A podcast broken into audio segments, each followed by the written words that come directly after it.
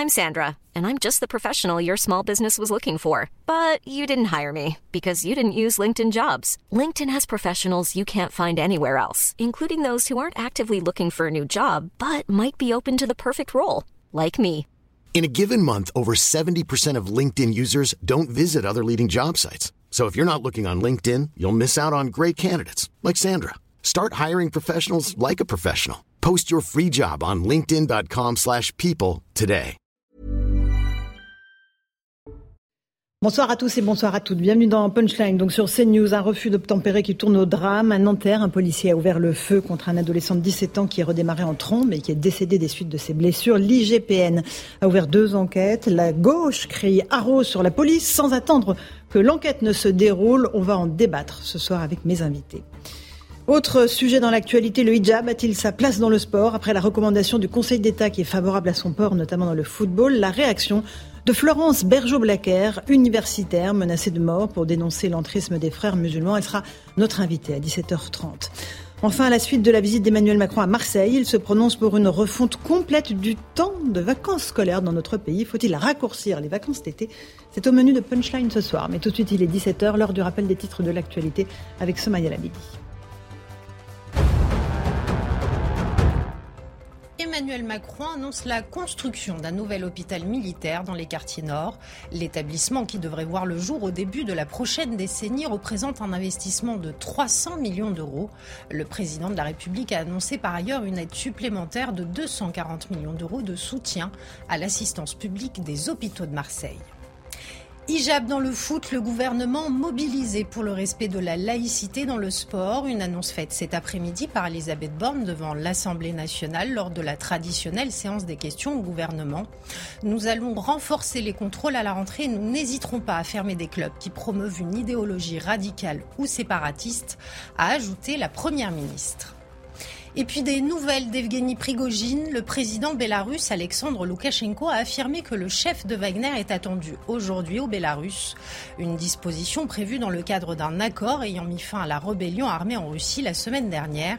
Mais la tournure utilisée par le président bélarusse peut à la fois signifier que le patron de la milice est sur le point d'arriver ou qu'il est euh, déjà arrivé. 17h01, on est en direct dans Punchline sur CNews avec Louis Dragnel, chef du service politique d'Europe 1. Bonsoir Louis. Bonsoir Laurence. Sabrina Medjeber, essayiste, est là. Bonsoir. Bonsoir Laurence. Jean-Sébastien Ferjou euh, du site Atlantico, directeur du site Atlantico. Bonsoir. Le commissaire Mathieu Vallet. Merci commissaire d'être avec nous Merci à vous. ce soir sur CNews et Eric Bonsoir, journaliste. Laurence. On va essayer d'y voir clair sur ce qui s'est passé euh, à Nanterre euh, ce matin avec cet automobiliste de 17 ans euh, qui a été tué euh, aux abords de la place Nelson Mandela par un policier qui a fait usage de son arme après un refus d'obtempérer. Il y a des enquêtes qui sont ouvertes par l'IGPN. Il y a des vidéos euh, qui circulent sur Internet. Euh, il y a aussi le ministre de l'Intérieur, Gérald Darmanin, qui s'est exprimé il y a quelques instants à l'Assemblée nationale. Je vous propose de l'écouter. Je suis très attaché à la protection euh, de l'innocence des accusés, et notamment de celui qui a tiré, qui est policier, qui aura à rendre compte devant son administration et devant la justice de ses actes. Mais je ne suis pas juge, je ne suis pas procureur de la République, madame. Depuis la loi de 2017, j'ai eu l'occasion de lire dans de très nombreux échanges ici qu'il y a eu moins de tirs et il y a eu moins de cas mortels qu'avant 2017. Je suis désolé de vous dire, madame, que dans de très nombreux cas, malheureusement, des policiers et des gendarmes sont morts de refus d'obtempérer. Et dans de très nombreux cas, il ne s'agit pas de le mélanger avec celui de ce matin, manifestement, ce sont des familles de policiers et de gendarmes qui pleurent leurs enfants. Alors non, bien sûr, le refus d'obtempérer ne peut pas être accepté, mais il n'est pas non plus, euh, bien évidemment, euh, capable d'accepter que des policiers tirent à, bout portant sur euh, des jeunes hommes ou des jeunes femmes, quel que soit l'âge d'ailleurs des conducteurs. Il faut dire qu'on doit respecter le deuil des familles, mais la présomption d'innocence des policiers. Voilà pour Gérald Darmanin, et pour être très honnête, euh, la première partie de son propos, là c'est la deuxième partie de son propos qu'on vient d'entendre, dans la première partie de son propos, et ce sera intéressant qu'on l'entende un peu plus tard, il parle d'images choquantes, hein, les images de la vidéo, et il parle d'un drame, voilà, il de- demande à avoir le plus rapidement possible les résultats de l'enquête, et il dit encore une fois, je ne suis pas un juge. Sandra Buisson du service police-justice de CNews est avec nous. Bonsoir Sandra, qu'est-ce que l'on sait exactement euh, ce soir euh, sur cette affaire?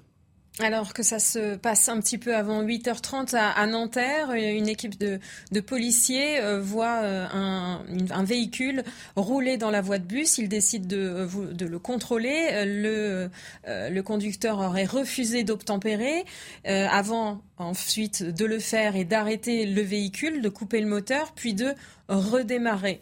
alors que de premières remontées policières évoquaient un véhicule qui aurait foncé sur un policier ensuite, la vidéo des faits montre le fonctionnaire debout à l'avant gauche de la voiture, côté conducteur, le coude euh, sur le pare-brise, pointant son arme administrative sur l'homme euh, au volant.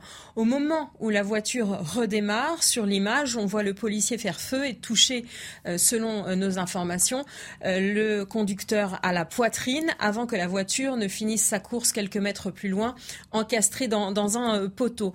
Le passager avant du véhicule a pris la fuite, le passager arrière, qui est mineur, a été interpellé et ce conducteur, qui était âgé de 17 ans, a été pris en charge immédiatement par les secours avant de décéder euh, peu de temps euh, après. Alors sans que ça ne justifie euh, l'issue fatale de cette affaire, ce jeune de, de, 17 ans était connu, selon le parquet, de la justice, notamment pour refus d'obtempérer. Alors deux enquêtes sont ouvertes. Une d'abord pour le refus d'obtempérer et, selon la qualification actuelle, tentative d'homicide volontaire sur personne dépositaire de l'autorité publique. Donc ça, ça vise euh, l'acte fait par le conducteur. Et puis, la seconde enquête est ouverte pour homicide volontaire par personne dépositaire de l'autorité publique. Donc ça, elle est confiée à l'IGPN. Cette enquête, elle doit déterminer si le cadre légal d'usage des armes euh, qui s'impose aux forces de l'ordre a été respecté. Très bien, merci beaucoup pour toutes ces précisions, Sandra Bisson. Restez peut-être encore un instant avec nous. Euh, commissaire Vallet, évidemment, vous êtes policier, policier de terrain. Vous, vous, savez la difficulté de l'exercice de cette fonction euh, aujourd'hui. Là, on, est sur un cas d'école euh, et euh, votre collègue a-t-il, à vos yeux, ouvert le feu un peu trop rapidement? Bah, L'enquête le déterminera. Après, ce qu'il faut rappeler quand même à nos concitoyens, c'est que aucun policier ne tue de gaieté de cœur une personne qui plus dans une opération de police qui est très difficile. En un dixième de seconde, le policier doit savoir si l'utilisation de son arme lui permettra de protéger sa vie mmh. et celle des autres. On reviendra sur ce fameux article 435-1 du Code de sécurité intérieure rédigé en 2017 un peu à la va-vite. Hein. Il faut le dire, qui pour par exemple les tueries de masse ou les périples meurtriers comme à Annecy où les policiers ont utilisé leurs armes dans ce cadre-là, c'était très utile et c'est très simple pour les policiers. Par contre, sur les véhicules qui peuvent représenter un danger et qui peuvent, dans leur fuite, occasionner des blessés, voire des morts, cet article, c'est une usine à gaz pour les policiers et c'est pour ça qu'on dit que la présomption de légitime défense, elle serait beaucoup plus simple, beaucoup plus claire, beaucoup plus compréhensible pour les policiers que cet article qui doit obliger ce que les, policiers, depuis longtemps. Tout à fait, exactement. En tout cas, c'est ce que les syndicats dont je fais partie de la Confédération demandent non pas pour se faire plaisir, mais parce que les policiers, au plus c'est compliqué, au moins c'est simple sur la voie publique. Qu'est-ce qui s'est passé euh, d'après les informations que vous avez de vos collègues sur le terrain. Comment s'est déroulé euh, ce drame ce matin bah, c'est euh, malheureusement euh, le lot de toute intervention de police euh, que lorsque les policiers venaient à, peine de prendre leur service au siège de la direction de la police de Nanterre, qui est effectivement sur le chemin de cet individu, de ce conducteur de 17 ans, qui faisait une manœuvre assez rapide du véhicule devant cette direction. Ils sont sortis, ils ont voulu le contrôler. Il a immédiatement pris la fuite. Il y a eu un refus d'obtempérer commis par cet individu. Les policiers en motard l'ont pris en charge et il a en fait dû s'arrêter parce que le flot de circulation pardon, est devenu dense au niveau du feu rouge et que lorsque les deux motards ont mis pied à terre, puisqu'il y avait eu un refus d'obtempérer avant, c'est nos procédures, l'un des policiers met en joue avec son arme, quand on le voit, comme on le voit sur les mhm. images, le conducteur du véhicule. Et derrière, vous avez l'autre policier qui s'apprête à interpeller le conducteur, qui, dans un premier temps, coupe le contact. Ça doit être un système de start and go. Vous savez, les mhm. véhicules s'arrêtent, mais malheureusement, lorsqu'ils réappuient sur la pédale, ils peuvent redémarrer aussi vite, ce qu'on voit sur la vidéo. Et là, on a un policier qui a estimé que sa vie et celle de son collègue pouvaient être en danger. L'enquête le déterminera, éclaircira les conditions d'utilisation de l'arme et donc attirer avec effectivement des images qui, pris dans cet instant T, effectivement, devront être étudié par nos collègues de l'inspection générale Est-ce qu'on sait s'il y a eu un dialogue, un échange entre le jeune conducteur et les policiers Ça a été très vite. Hein. Les policiers euh, disent que, en fait, euh, lorsqu'ils ont euh, voulu interpeller le conducteur, mhm. puisque celui-ci a coupé le contact, il a aussitôt redémarré, puisque malheureusement, le feu rouge s'est concordé avec le feu vert lorsque celui-ci a redémarré. Après, j'ai entendu, et évidemment, quand il y a un mort, c'est toujours un drame. D'ailleurs, je note que, on y reviendra après, mais quand on a des policiers ou des gendarmes grièvement blessés, voire mort, on entend moins euh, certains élus que lorsqu'on peut avoir euh, une personne qui soit décédée suite à une intervention de police. Et donc, en fait, si vous voulez, ces policiers et ces gendarmes, ils essayent de sauver leur vie et celle des autres du mieux possible. Et malheureusement, effectivement, 25 822 refus d'obtempérer en 2022, c'est un peu moins qu'en 2021, mais ce qui est colossal, c'est toutes les 20 minutes. quasiment, Moi, dans le département où je travaille, Laurence Ferrari, toutes les nuits, c'est à minima deux ou trois refus d'obtempérer. C'est devenu un véritable sport national. Pour un défaut de permis, un défaut d'assurance ou parfois plus grave, suite à des individus qui ont fait des cambriolages ou des actes plus graves, pour n'importe quel motif aujourd'hui, les conducteurs prennent la fuite. Et ce conducteur, ce que je veux vous dire, c'est qu'il est issu de la cité Pablo Picasso, qu'il avait déjà samedi dernier commis un refus d'obtempérer auprès des policiers de Nanterre. Le de 17 ans qui Tout à fait, qui était au conducteur, qui était au volant. Alors moi, mm. j'utilise pas le passif d'un individu pour justifier une action de police, mais en tout cas, quand on est habitué des refus d'obtempérer, c'est que le sens de la vie, le respect de la vie de soi-même et d'autrui n'importe peu. Et donc finalement, il faut savoir que quand on commet un refus d'obtempérer en France, on peut tuer des gens, on peut avoir sa vie en danger et on peut avoir des policiers qui, pour protéger sa vie et celle des autres, peuvent utiliser dans le cadre légal leurs armes. Mais ça ne justifie pas Évidemment, non plus le fait d'être tué d'une balle. Mais ce qui justifiera pas non plus les représailles. Dit le ministre de l'Intérieur, Gérald Darmanin, et la gauche, une partie de la gauche, en tout cas dit voilà que c'est un véritable permis de tuer euh, qu'ont désormais les policiers avec cet article qu'on évoquait. Avant de vous passer la parole, on retournera aussi voir Sandra Busson. Je voudrais qu'on écoute la, grand-mère de l'individu euh, qui est décédé, qui s'est exprimée très très vite après les faits et qui dit évidemment son émotion. Écoutons-la. Mon petit-fils, il est mort. Ils ont tué mon petit-fils et je vais être bien. Je suis pas bien, moi, du tout. Je suis pas bien. Je suis contre le gouvernement, moi. Je ne suis pas bien, mon fils. Je suis bien. Ils m'ont tué mon petit-fils. Ils m'ont esquinté mon petit-fils. Moi, je m'en fous de tout le monde. Je m'en fous maintenant de tout le monde. J'ai demandé, j'en ai téléphoné tout le monde. On a... Et maintenant, ils m'ont pris mon petit-fils. Je leur pardonnerai jamais de la vie. Jamais, jamais, jamais, jamais. Voilà pour l'émotion légitime de cette grand-mère. Il y a une polémique politique, on va y revenir dans un instant, Louis Dragnel, mais c'est vrai que la gauche a tout de suite euh, Sandrine Rousseau en tête, euh, le Parti socialiste, dénoncé en fait et accablé le policier avant même que l'enquête ne, commence hein, ou ne soit réalisée. Bien sûr, mais en fait, ce qui est, ce qui est terrible, c'est qu'il y a une exploitation d'un drame, parce qu'objectivement, c'est un drame. C'est-à-dire qu'il y a, un, un enfant, puisqu'il était mineur, a perdu la vie. je pense que les policiers aussi sont eux-mêmes dans un état qui ne doit pas être très agréable.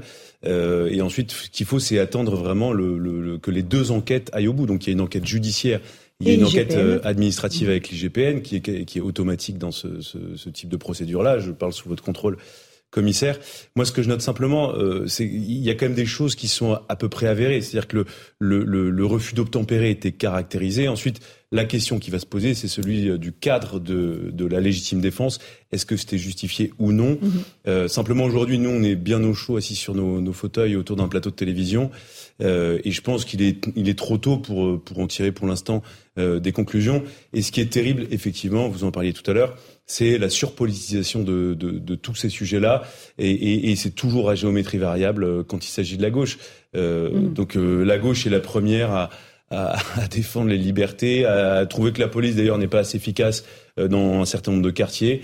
et puis dès qu'il y a le moins, la moindre suspicion de mauvais comportement, parce que je parle bien d'une suspicion, on n'en sait rien, euh, de la part d'un policier, eh bien, euh, tout le monde, toute la gauche tombe sur la police nationale, sur toute une institution, et immédiatement remet en cause euh, non mais en fait, c'est-à-dire fait un amalgame entre une éventuelle, un éventuel dérapage, c'est peut-être, peut-être ce qui sera prouvé, et, et généralise en fait, hein, et fait un amalgame avec l'utilisation des armes dans la police. Et objectivement, ça n'a, enfin, ça n'a rien à voir. Ça n'a vraiment rien à voir. Encore un tout petit mot de Sandra Buisson. Sandra, la vidéo que on a vue vous dites que ce n'est pas l'alpha et l'oméga. Expliquez-nous euh, pourquoi. Non, il y a toute une enquête euh, qui va devoir déterminer ce qui s'est passé et ce que savait précisément le policier au moment où il tire de la dangerosité ou non des individus qui étaient à l'intérieur du véhicule. L'article qui prévaut, c'est le 435.1 du Code de la sécurité intérieure et on ne peut tirer qu'en cas d'absolue nécessité, de manière strictement proportionnée par rapport à la menace, dans des conditions bien particulières. Au-delà de la vidéo, il va falloir euh, voir l'autopsie de, de ce jeune homme, l'analyse balistique, l'expertise du véhicule véhicule, les auditions, la reconstitution, voir ce que ce conducteur a précisément fait avant euh, ce moment-là, ce qu'il y avait euh, euh, en, dans la direction de fuite de cette voiture. Est-ce qu'il y avait des personnes qui pouvaient être exposées à un danger imminent? Est-ce qu'il risquait de blesser quelqu'un dans sa ligne de fuite? Y avait-il une arme dans la voiture? Quelque chose qui, fait que, qui a fait que ce policier a pu se sentir menacé?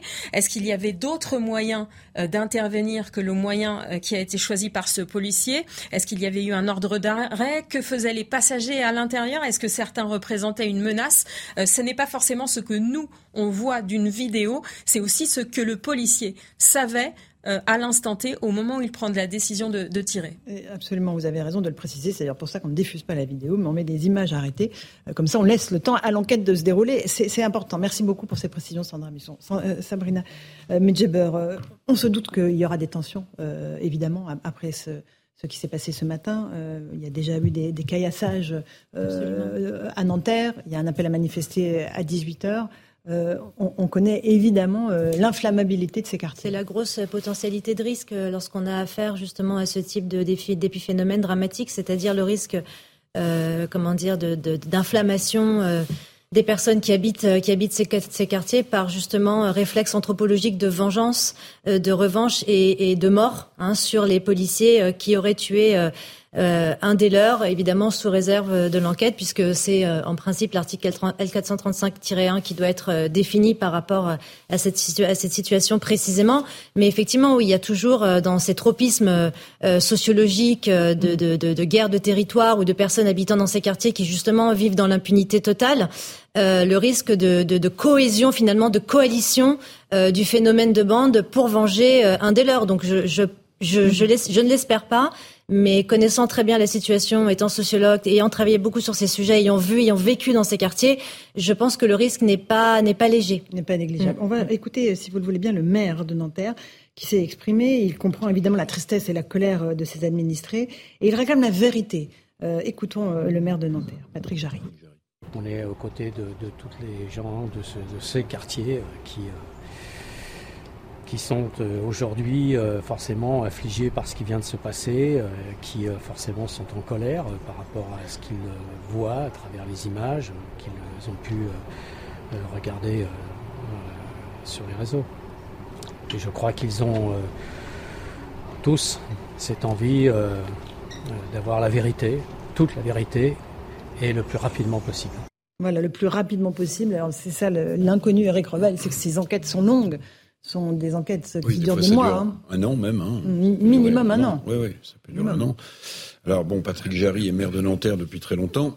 Dans, dans cette ville que je connais euh, assez bien, il y a de nombreuses euh, cités euh, très difficiles, hein, où parfois vous avez même du trafic de drogue en pleine journée. On parle de Pablo Picasso, on pourrait parler de Neruda, on pourrait parler de la cité des Fontenelles. Bon, tout ça est un milieu quand même euh, assez difficile. Mais je veux dire, moi, j'ai jamais l'habitude de défendre les voyous euh, ni les malfrats, mais à ce stade, les images sont quand même choquantes. Mhm, je vous le dis mhm. comme je le pense. Euh, bon. Évidemment, je n'ai pas de, d'autres. On va les diffuser, mais flouter oui, encore mais, une fois. mais je les trouve euh, choquants parce que quand on regarde la vidéo, mais Sandra Bus avait raison. Sandra avait raison. Hein, c'est-à-dire que est-ce qu'il y a une arme à l'intérieur de la voiture? Est-ce que le, le, motard qui tire est menacé? Bon, je rappelle que le, refus d'obtempérer, euh, monsieur le commissaire, c'est 3 ans et 75, deux ans, et 75 000 euros. Quand il n'y a pas de mise en danger de la vie d'autrui. Mmh. Quand il y a mise en danger de la vie d'autrui, c'est 5 mmh. ans et un refus d'obtempérer simple, entre guillemets, c'est 2 ans. Bon, donc euh, refus d'obtempérer, évidemment, les policiers n'en peuvent plus, ça c'est certain, il y en a un tous les 20 minutes. Mais voilà, moi je pose quand même la question parce que là, on est, il faut, il faut, vraiment se la poser. Je vais vous dire pourquoi. Parce que si on se pose pas la question en toute transparence, avant même peut-être d'avoir le résultat. On décrédibilise euh, la Non, mais on décrédibilise. Et puis en fait. Euh, euh, on, on, peut nous-mêmes participer à, à, une espèce de, de, de, d'enflammable en fait, d'enflammation, vous voyez, de, mhm. de, de, ces quartiers. Donc il faut être extrêmement euh, rigoureux. Bien sûr, c'est ce qu'on euh, essaie de faire. Et, hein. moi je trouve, voilà, moi je vous le dis comme je le ressens. Hein, Peut-être que je serais totalement démenti. encore une fois, la vidéo c'est une chose, l'enquête doit se dérouler. Voilà, mais mais je trouve a priori ces images choquantes. Quant à la politique, pardonnez-moi, mais quand j'entends la gauche dire ce qu'elle dit et dénoncer, vous vous souvenez, à chaque fait divers, la récupération de la droite ou de la droite nationale. Mais est-ce qu'il ne s'agit pas de récupération politique mm-hmm. Ils n'ont pas honte. Ils n'ont pas honte. Il y a trois jours, ils nous expliquaient que la droite récupérait politiquement des faits divers absolument horribles. Et à quoi ça donne-t-il À une récupération politique alors que ce, ce, ce, pauvre garçon de 17 ans vient de mourir. Je trouve ça, je vous le dis comme je le pense, scandaleux. Commissaire Vallet, et après Jean-Sébastien Ferjou. Non mais... Euh, Juste un mot sur euh, les élus politiques qu'il faut identifier, puisque euh, ça soit Sandrine Rousseau, que ça soit David Guiraud, que ça soit Manuel Bompard, ces élus d'extrême gauche qui sont Antoine Léaumont, oui. Bah, enfin, on dirait des vautours qui attendent n'importe quel fait pour euh, lyncher les, les policiers médiatiquement et politiquement. En réalité, euh, c'est très simple. J'ai lu les communiqués de ces élus. D'abord, pour ceux qui sont censés faire la loi, confondre le délit de fuite, c'est-à-dire un accident qui est suivi d'un délit de fuite effectivement et un refus d'obtempérer, c'est quand même assez inquiétant. Donc quand on mmh. s'exprime, c'est bien de savoir de quoi on parle. Mais c'est bien le problème de ces partis, c'est qu'au niveau de la police, ils connaissent pas grand-chose, ni d'ailleurs du métier de policier, ni même du droit qu'ils sont censés faire appliquer et voter. Ensuite, cette instrumentalisation, elle est insupportable.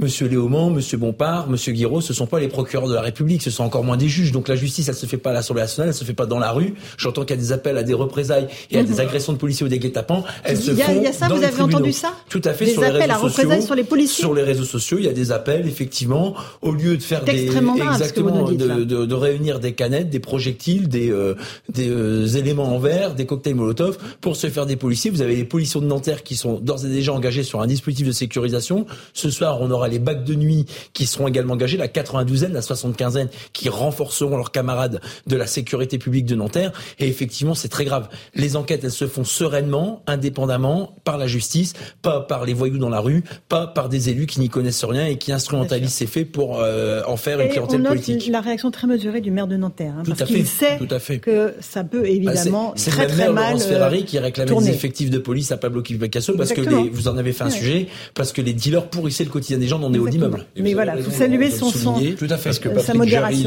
est un mm. homme de gauche. Il vient du Parti communiste français. Là, il est d'hiver gauche aujourd'hui pour des raisons euh, qui, qui, lui incombent. Mais voilà, c'est un maire responsable de gauche qui ne part pas. Euh, qui va pas. Euh, voilà. Euh, Jean-Sébastien Ferjou sur ce drame de Nanterre. Oui, mais je crois qu'effectivement c'est très important parce qu'on voit que les élus locaux, ceux qui connaissent la réalité du terrain, se comportent bien différemment de ceux qui ne le font que en parlant euh, depuis euh, les beaux quartiers dans lesquels ils ont été élus par des cadres supérieurs, parce que c'est quand même ça une partie de la réalité de l'extrême gauche qui se fantasme comme si Sandrine Rousseau euh, venait d'une cité, c'est juste parfaitement faux. Et je pense pas qu'elle connaisse vraiment d'ailleurs les habitants des quartiers en question. Après, que les questions soient posées, moi ça me paraît parfaitement légitime parce que dans le fil de ce que disait Eric Revel.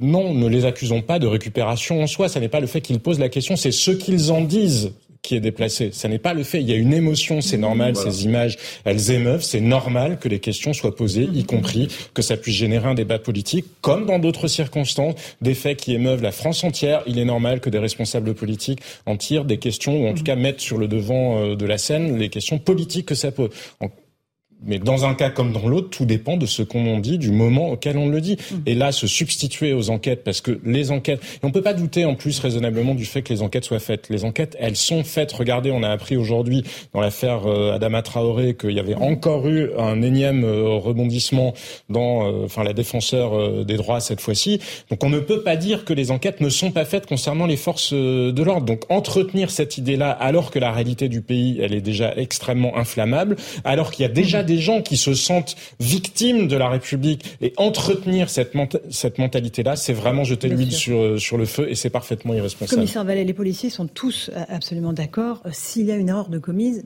que la justice passe, encore une fois, que l'IGPN aille son terme sur l'enquête, parce qu'évidemment, il s'agit de ne pas jeter le propre sur l'ensemble de votre corporation, qui, on le rappelle, est sur le terrain en permanence.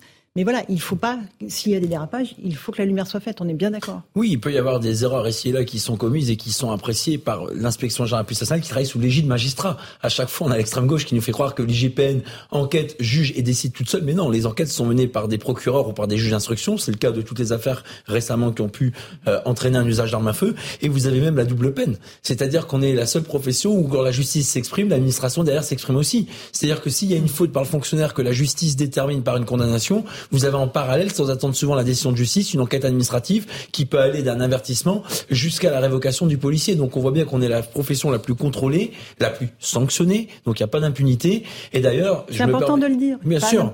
Mais vous savez que j'aimerais bien qu'on ait aussi dans le sens inverse la même chose. Mais, C'est-à-dire que les s'en prennent aux policiers, c'est très important de vous entendre dire qu'il n'y a pas ah, d'impunité pour ceux qui commettent des Vous savez, les policiers, pour moi, par nature, et les gendarmes, ils sont républicains. Et le gros problème de notre pays, c'est les délinquants et pas les policiers. Maintenant, qu'ici, là, on peut avoir des erreurs. Enfin, toutes les professions. Hein. Les médecins, les enseignants peuvent avoir des erreurs qu'on appelle d'ailleurs pas dans ces professions bavures, sachant que les policiers sont pas des robots et heureusement, il peut y avoir ici des erreurs. Là, laissons l'enquête déterminer les circonstances d'usage de l'arme. Et effectivement, ce policier, il est choqué d'avoir dû utiliser son arme et il est en aucun cas satisfait, évidemment, qu'il y ait un décès derrière une action de police. En aucun cas, un policier peut se satisfaire de ça. Un dernier mot, Louis Dragnel, sur les tensions. On imagine que ça va être une soirée compliquée. Euh, Sandra Buisson euh, nous explique que des jeunes de 15 à 17 ans ont été vus cet après-midi en train de remplir des bidons d'essence pour faire des cocktails Molotov. Euh, ils ne les ont pas utilisés euh, jusqu'à présent. Euh, il va y avoir une surveillance toute particulière, évidemment, sur Nanterre. Oui, c'est d'ailleurs un peu ce qu'évoquait Mathieu Vallet tout à l'heure. mais du coup, je rebondis sur le, débat sur la politisation de ce sujet. Je suis pas tout à fait d'accord avec ce que disait Jean-Sébastien Ferjou, parce qu'en fait, la politisation de ces sujets-là, par principe, peuvent mettre le feu, en fait. Ils peuvent avoir des conséquences euh, qui sont terribles à la fois pour la vie des gens qui s'indignent et puis aussi pour la vie des, des policiers qui vont aussi devoir euh, sécuriser, euh, enfin être présents quoi pour éviter justement que la situation dégénère. Mais c'est ce qu'on en dit qui compte, c'est pas le fait de poser une question, poser la question de manière plus large sur les conditions d'intervention de la police, constater que peut-être il y a eu plus de morts ces dernières années, ce sont des questions politiques légitimes. Après, quand il y a des députés qui effectivement semblent euh, considérer que par nature il n'y a pas d'enquête à faire et qui ont une opinion qui a l'air d'être très tranchée sur le fait que ça aurait été une bavure, ça, moi, ce qui me dérange, sont deux choses différentes. Voilà, mais dernier mot, moi, ce qui me dérange un peu dans le, le, bien sûr que tous les débats sont légitimes et il faut euh, tirer toutes les conclusions de ce qui s'est passé. Mais quand on voit la même rengaine systématiquement portée par l'extrême gauche, où en fait n'importe quel sujet est prétexte, c'est-à-dire, bah, vous voyez bien la police tue. Donc le problème, c'est que les policiers ont des armes à feu, il faut désarmer la police. En fait, euh, on prend le sujet complètement dans le mauvais sens et avec un prisme qui est extrêmement politique. On continue à en parler dans un instant dans Punchline sur CNews. À tout de suite. 17h30 en direct dans Punchline sur CNews, le rappel des titres de l'actualité tout de suite avec Somaya Labidi. Gérald Darmanin appelle à la prudence après le refus d'obtempérer à Nanterre. On doit respecter le deuil des familles, mais aussi la présomption d'innocence des policiers, a affirmé le ministre de l'Intérieur. Vers 8 heures ce matin, un policier a fait usage de son arme sur un véhicule qui lui fonçait dessus. Le conducteur âgé de 17 ans est décédé. Un passager est en garde à vue, un troisième est en fuite. Selon les premiers éléments de l'enquête, le policier était placé à l'avant du véhicule et non pas devant. Euh, deux enquêtes ont été ouvertes, dont une pour homicide d'un volontaire par personne dépositaire de l'autorité publique est confié à l'IGPN. Et dans le même temps, c'est la famille du conducteur qui a décidé de déposer plainte. Un accueil glacial pour le garde des Sceaux à Lyon. Dès son entrée dans le palais de justice, plusieurs membres du personnel judiciaire lui ont tourné le dos. Certains en brandissant des cartes. Les comptes ne sont pas bons, les greffiers méritent mieux. Face à cette situation, Éric Dupont-Moretti a menacé de quitter la réunion consacrée à l'installation d'un comité des usagers.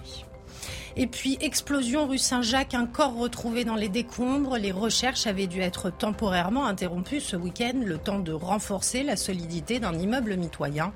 Une femme était portée disparue depuis le drame, mais compte tenu de l'état dégradé du corps retrouvé, il n'est pas possible de l'identifier euh, pour le moment. Voilà pour le rappel des titres de l'actualité. On accueille Florence Bergeau-Blaquer. Bonsoir. Merci d'être avec nous. Vous êtes l'auteur de ce livre Le frérisme et ses réseaux, l'enquête. Euh, on va parler du hijab dans le sport parce qu'hier, euh, comme vous le savez, euh, une éventuelle autorisation du port du hijab a été défendue devant le Conseil d'État par le rapporteur public, ce qui a provoqué la colère euh, et l'indignation d'une partie de, la classe politique. On va écouter tout de suite la réaction de la ministre des Sports, Amélie Oudéa-Castera. Elle était cet après-midi à l'Assemblée nationale. Écoutez ce qu'elle dit euh, sur euh, la ligne du gouvernement. Alors comme nous tous, j'ai pris évidemment connaissance des conclusions du rapporteur public. Je comprends parfaitement qu'elle fasse réagir, qu'elle suscite des inquiétudes et je les entends. Mais pour moi, c'est très important de ne pas surréagir. Moi, dans cette attente, vous savez, j'ai une boussole qui est extrêmement claire.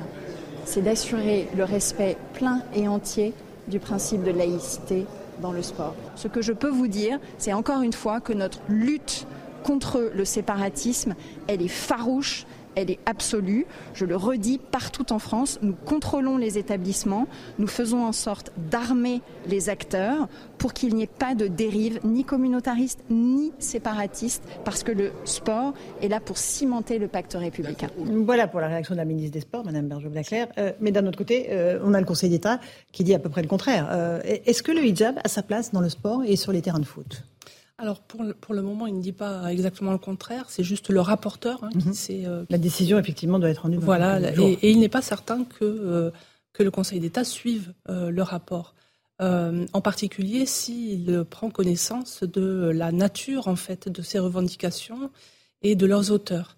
je crois qu'il faut bien comprendre que nous n'avons pas affaire à des jeunes femmes musulmanes ordinaires. Les hijabeuses, c'est ça? Les hijabeuses sont bien mhm. des militantes euh, qui sont des militantes aguerries, hein, formées, euh, euh, qui, qui, sont, qui appartiennent à un dispositif communicationnel frériste, qui maîtrisent les réseaux sociaux et qui font l'objet de, de formations politiques, en média training, etc. C'est-à-dire que notre société est en permanence testée. on cherche les points de fragilité pour faire avancer cette idéologie frériste. Oui, alors c'est pas seulement du, du test, hein, ça va plus loin. Euh, donc on habitue, on acclimate à ces euh, nouvelles pratiques fondamentalistes, salafis. et petit à petit, on essaye de changer la loi. Là, il s'agit de, changer les lois. donc tout ça est le, résultat d'un programme d'un programme qui est celui des, des, frères musulmans en Europe, ce que j'appelle le frérisme, et dans mon dernier livre, j'essaie justement de montrer comment ce programme mhm. euh, s'est construit, élaboré au fil du temps. Et voilà un des résultats. Et la clé d'entrée euh, par les associations sportives est extrêmement importante. C'est par ce biais-là que souvent le, c'est euh, important. Et, j'aimerais vous lire cette, ce petit paragraphe, si vous permettez, de Hassan El-Banna, qui est, qui est donc le, le, père de, des frères musulmans, euh, et qui dit Nous ne sommes pas un parti politique, même si la politique pratiquée selon les règles de l'islam est au cœur de notre pensée. Nous ne sommes pas une association caritative, même si le travail caritatif est l'un de nos principaux objectifs. Nous ne sommes pas un groupe sportif, même si le sport est un moyen pour nous. Donc, on voit très très bien l'esprit. Alors évidemment, ce sont des phrases assez anciennes, mais celui qui a mis euh, euh, ce programme en musique ces, dernières années, c'est Youssef El Kardaoui, euh, c'est Maoudoudi avec sa conception de l'islam comme système, euh, de sorte que si vous voulez changer une société, vous pouvez le faire soit par la culture, soit par l'économie, euh, soit par le social et pas nécessairement par le politique. Toute cette approche sectorielle des frères musulmans, eh bien, elle se traduit mhm. de cette façon. Sabrina Medjeber, est-ce que le, hijab peut être porté par des joueuses de football au nom de l'égalité, encore une fois, et, et du féminisme? Alors, en propos liminaire, je tiens vraiment à vous témoigner toute mon admiration pour euh, votre combat, le courage que dont vous êtes, euh, donc que vous incarnez pour défendre euh, votre cause, l'identité de la France, la sauvegarde de notre identité, la préservation de notre identité. Vous êtes sous menace permanente, sous protection policière, et pour ça vraiment, je, je vous admire et je, je vous adresse tout mon, toute mon admiration. Voilà, je, je, le, dis avec beaucoup d'émotion parce que je sais que ce n'est pas facile. Ce n'est vraiment pas facile. Ce que je veux dire, c'est que moi, je suis absolument ulcérée, vraiment, Laurencin, mhm. d'assister d'année en année à des compromissions, des négociations, des petits arrangements, des espèces d'accommodements raisonnables que l'on observe au Canada pour laisser pénétrer cette idéologie dans tous les pans de la société. Dans votre ouvrage que j'ai lu, vous l'exprimez très bien et d'ailleurs vous faites même part que ce n'est pas qu'un problème franco-français et que la FEMISO, précisément là en l'espèce, est absolument responsable de ce qui se passe à travers toutes les campagnes qui émanent du Conseil européen. Maintenant, ce que je voudrais juste rajouter, parce que c'est un sujet qui est tellement euh, exfoliant et on pourrait passer des heures, c'est que j'ai une pensée vraiment très émue pour toutes les jeunes femmes en France d'origine maghrébine qui ne veulent pas vivre dans le communautarisme, qui veulent vivre de façon assimilée. Et ce que vient de faire le Conseil d'État, c'est absolument un coup de traître pour ces jeunes femmes parce qu'il les a plongées dans le lynchage social qui s'exerce dans les quartiers fortement ghettoisés, qui sont des quartiers de logique d'imprégnation, des logiques de contrôle social et des logiques de moralité sociale par lesquelles ou par laquelle passe justement l'ordonnancement des sexes que symbolise précisément le hijab. Donc moi, le Conseil d'État, j'espère que, parce que pour l'instant, on ne sait pas ce qui va se passer, ça n'est qu'une préconisation. public. Et on espère que selon euh, les dires de Maître Thiriez euh, par rapport à l'avis qu'avait rendu le Conseil d'État en 2020 sur précisément euh, la présence du prosélytisme et de la radicalisation dans le sport, en s'inspirant de l'article 50 alinéa 2 de la Charte olympique, j'espère et je fais appel à Emmanuel Macron s'il m'entend ce soir, qu'il fasse preuve vraiment de clarté sur ce sujet et que ça n'est pas l'inclusion qui font notre modèle et notre concorde, mais bel et bien l'assimilation. Et l'assimilation, ce n'est pas l'assimilation à un corpus juridique ou un corpus politique, c'est bien à des similitudes culturelles que tous les Français, de toute confession, de toute ethnie, partagent. Vous voulez réagir, Madame Oui, euh, le, voile n'est effectivement pas ni un signe, euh, ni euh, un signe religieux ou, ou un vêtement, c'est une norme euh, c'est une norme, c'est la base hein, de la société islamique. Et dans le plan frériste, eh bien, euh, ça passe d'abord par l'éducation, la rééducation des femmes, pour qu'elles apprennent à, tenir leur place. Et elles ont euh, une place d'ailleurs très importante. Youssef El Kardaoui en fait des, des, mères de l'Oumma. Hein. elles doivent travailler pour construire cette société islamique. Donc, euh, euh, elles, se prêtent à ce jeu, hein, ces jeunes femmes que l'on voit, et évidemment au détriment euh, de celles qui, justement, essaient de, s'assimiler, de s'intégrer dans, notre société. Dans la communauté.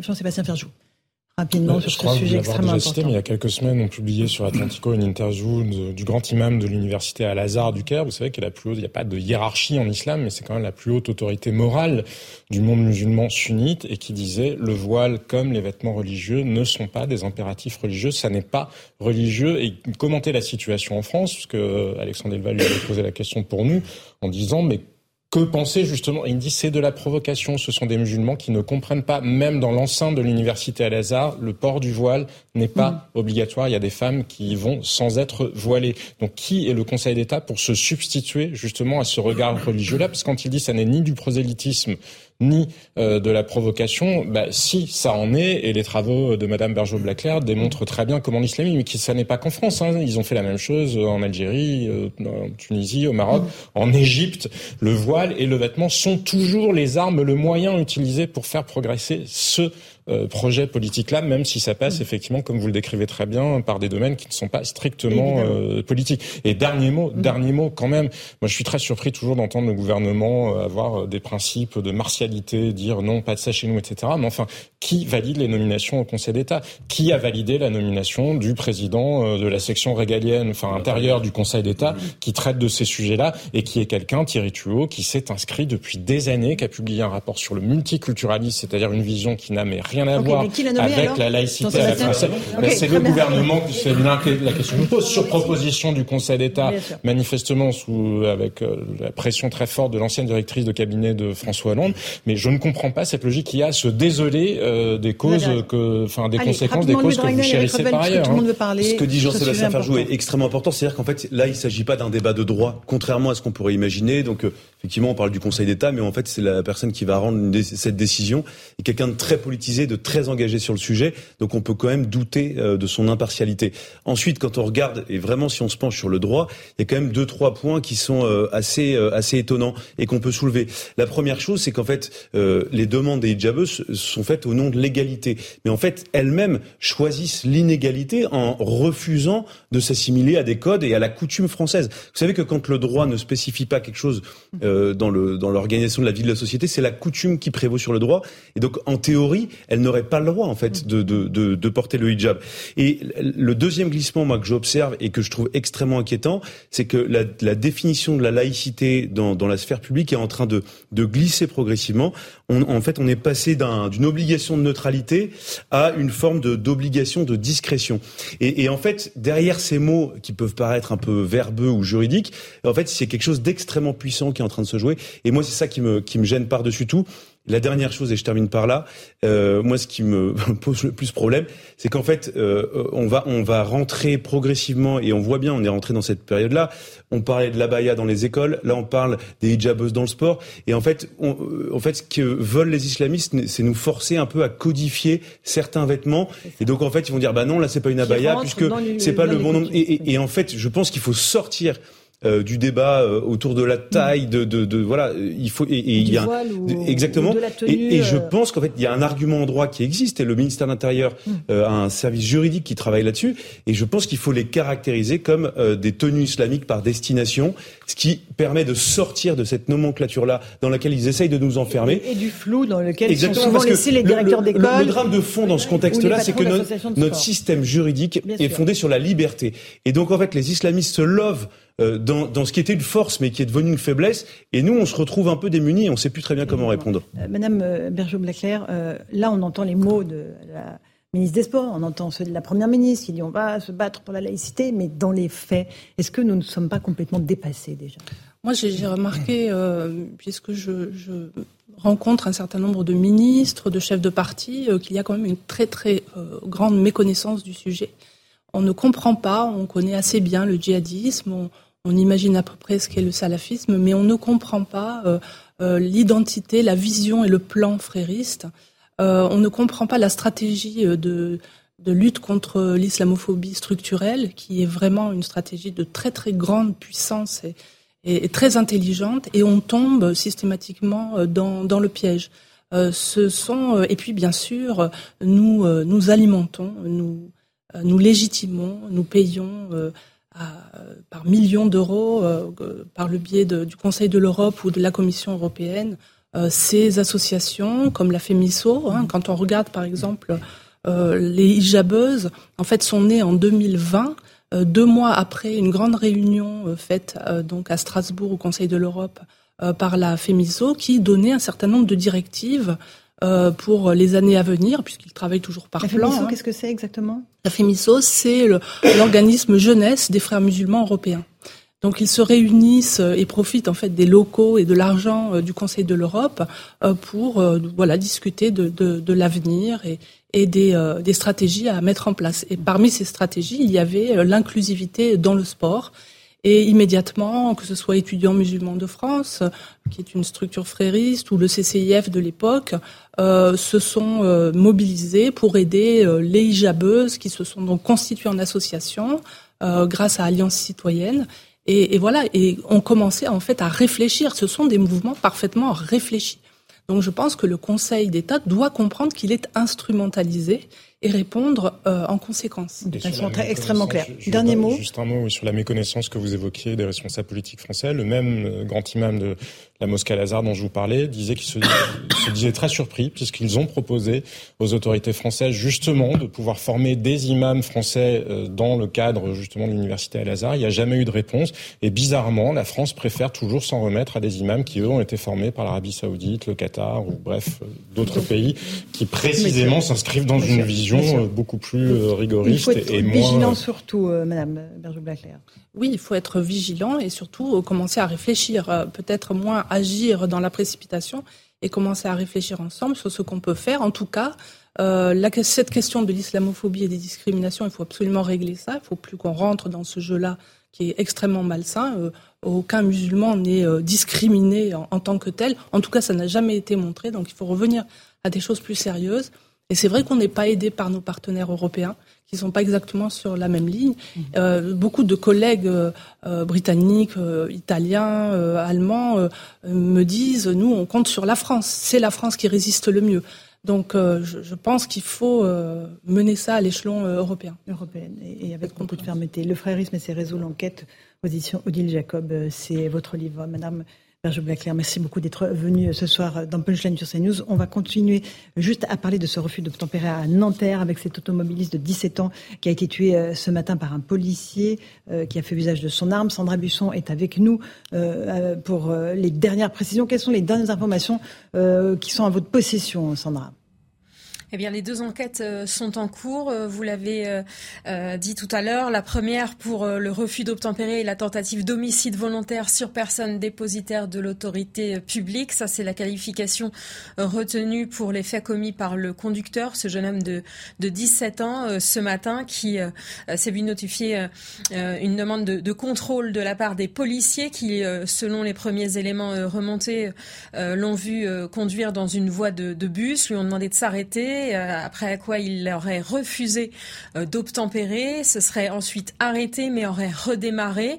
Une autre enquête est ouverte par et menée par l'IGPN pour homicide volontaire par personne dépositaire de l'autorité publique. Elle est donc, elle aura donc pour objectif de déterminer si l'usage des armes s'est fait dans le cadre légal, si ce policier a fait un usage légitime de son arme. Vous le savez, c'est régi par l'article 435.1 du Code de la sécurité intérieure. Il faut que euh, l'usage des armes n'ait été euh, utilisé qu'en cas d'absolue nécessité, de manière strictement proportionnée par rapport à la menace et, dans des critères bien précis. Merci Sandra Busson pour ces précisions. Commissaire Mathieu Vallet, vous êtes toujours avec nous. Gérald Darmanin a parlé d'images choquantes. Euh, on les découvre sur CNews.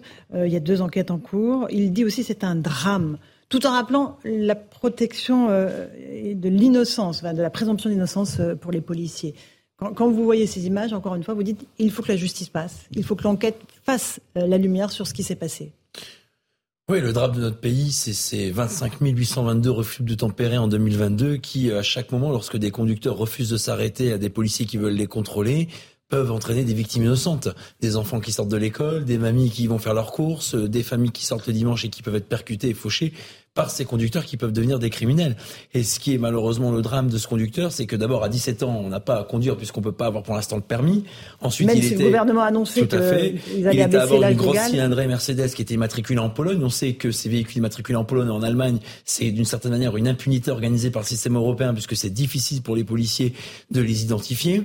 Et puis surtout, il avait déjà commis un refus d'obtempérer le samedi dernier auprès des policiers de Nanterre. Donc moi, je justifie pas d'un principe de délinquant d'un individu ou d'effet antérieur pour expliquer une action de police. En tout cas, il faut qu'on se mette bien dans la tête que quand on refuse de s'arrêter, on met la vie des autres en danger. Et le conducteur lui-même, y compris les passagers, il y avait deux passagers dont l'un qui a été interpellé dans le véhicule qui était aussi mineur, sont aussi en danger par l'irresponsabilité de conducteurs qui n'hésitent plus à percuter, à faucher, à mettre en danger la vie des policiers et celle des autres pour prendre tous les risques et pour prendre la fuite. Mmh, c'est ça aujourd'hui le drame. Et ces refus d'obtempérer dont on a l'impression que c'est devenu une banalité parce que c'est un sport national dans ce pays, malheureusement, ça peut amener à un drame et un policier ne se satisfait évidemment jamais d'utiliser son arme de service pour malheureusement l'utiliser pour protéger sa vie et celle des autres. Et là, la justice déterminera dans quelles conditions il l'a utilisé. Commissaire Vallet, euh, il risque d'y avoir des tensions. Il y a déjà eu des caillassages il y a quelques heures.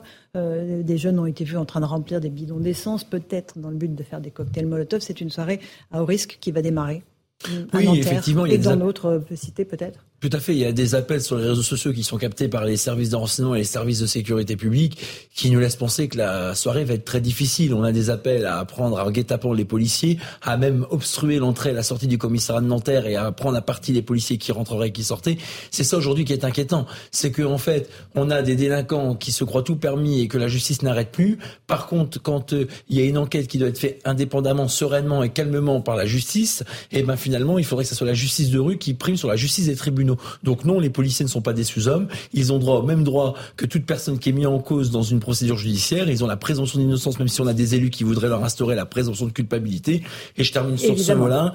Euh, je salue effectivement la réaction responsable du maire de Nanterre, qui est malheureusement pas celle des élus d'extrême gauche, que ce soit celle de Madame Rousseau ou celle de la France insoumise par Monsieur Guiraud, Monsieur Bompard ou encore Monsieur Léaumont. Ils ne sont pas procureurs, ils ne sont pas juges. Et surtout, je terminerai là, quand on est un élu de la République qui vote la loi, euh, s'ils veulent, s'ils veulent, je suis à leur disposition. C'est pas un délit de fuite. Un délit de fuite, c'est quand on fait un accident et qu'on prend la fuite. C'est mmh, un refus d'obtempérer. Donc c'est quand même inquiétant de voir des élus qui sont censés fabriquer la loi dire des bêtises sur les infractions qui sont à l'origine de l'action de police. Ça en dit long sur malheureusement la considération qui sont sur le travail des policiers et peut-être aussi sur notre République par les lois qui sont censées faire voter et appliquer. Euh, merci, euh, commissaire Ballet. Évidemment, une pensée pour la famille de ce jeune homme. Compassion. Mais on compte sur les familles, Laurence. Ah, pardon on compte sur les familles. Bien Trop souvent, moi qui suis en bac de nuit départemental du Val-de-Marne, je, parfois, je récupère des gamins de 13-14 ans qui vont de chez eux à chez des amis ou qui sortent, par exemple, du sport à 22h, 23h et qui rentrent tout seuls à la maison. Et en réalité, si les parents ne sont pas derrière, on peut pas se substituer et à l'éducation nationale et aux parents et à toutes les institutions. Hum, on fait une petite pause, on se retrouve dans un instant dans Punchline sur CNews et sur Europe 1. On reviendra sur ce refus d'obtempérer dramatique à Nanterre. À tout de suite. Bonsoir à tous et bonsoir à toutes. Bienvenue dans Punchline. Ce soir sur CNews et sur Europe 1, un nouveau refus d'obtempérer a tourné au drame à Nanterre ce matin. Un policier a ouvert le feu pour tenter d'arrêter un jeune conducteur de 17 ans, lequel est décédé des suites de ses blessures. La gauche crie au scandale et accable les policiers avant même que les enquêtes ne se déroulent. Le maire de Nanterre, de lui réclame la vérité et appelle au calme. On va faire le point ce soir sur les toutes dernières informations. Le ministre de l'Intérieur rappelle quant à lui le droit à la présomption d'innocence pour les policiers. Et puis autre sujet dans l'actualité, jusqu'où ira la colère de Poutine contre son ex-affidé Yevgeny Prigogine? Après l'avoir exilé aujourd'hui au Bélarus, Poutine affirme depuis le Kremlin que l'État russe entretenait la milice Wagner et que cela a coûté près d'un milliard d'euros par an. Vous avez arrêté une guerre civile, a-t-il affirmé aux Russes. Décryptage ce soir dans Punchline. Mais tout de suite, il est 18h, l'heure du rappel des titres de l'actualité.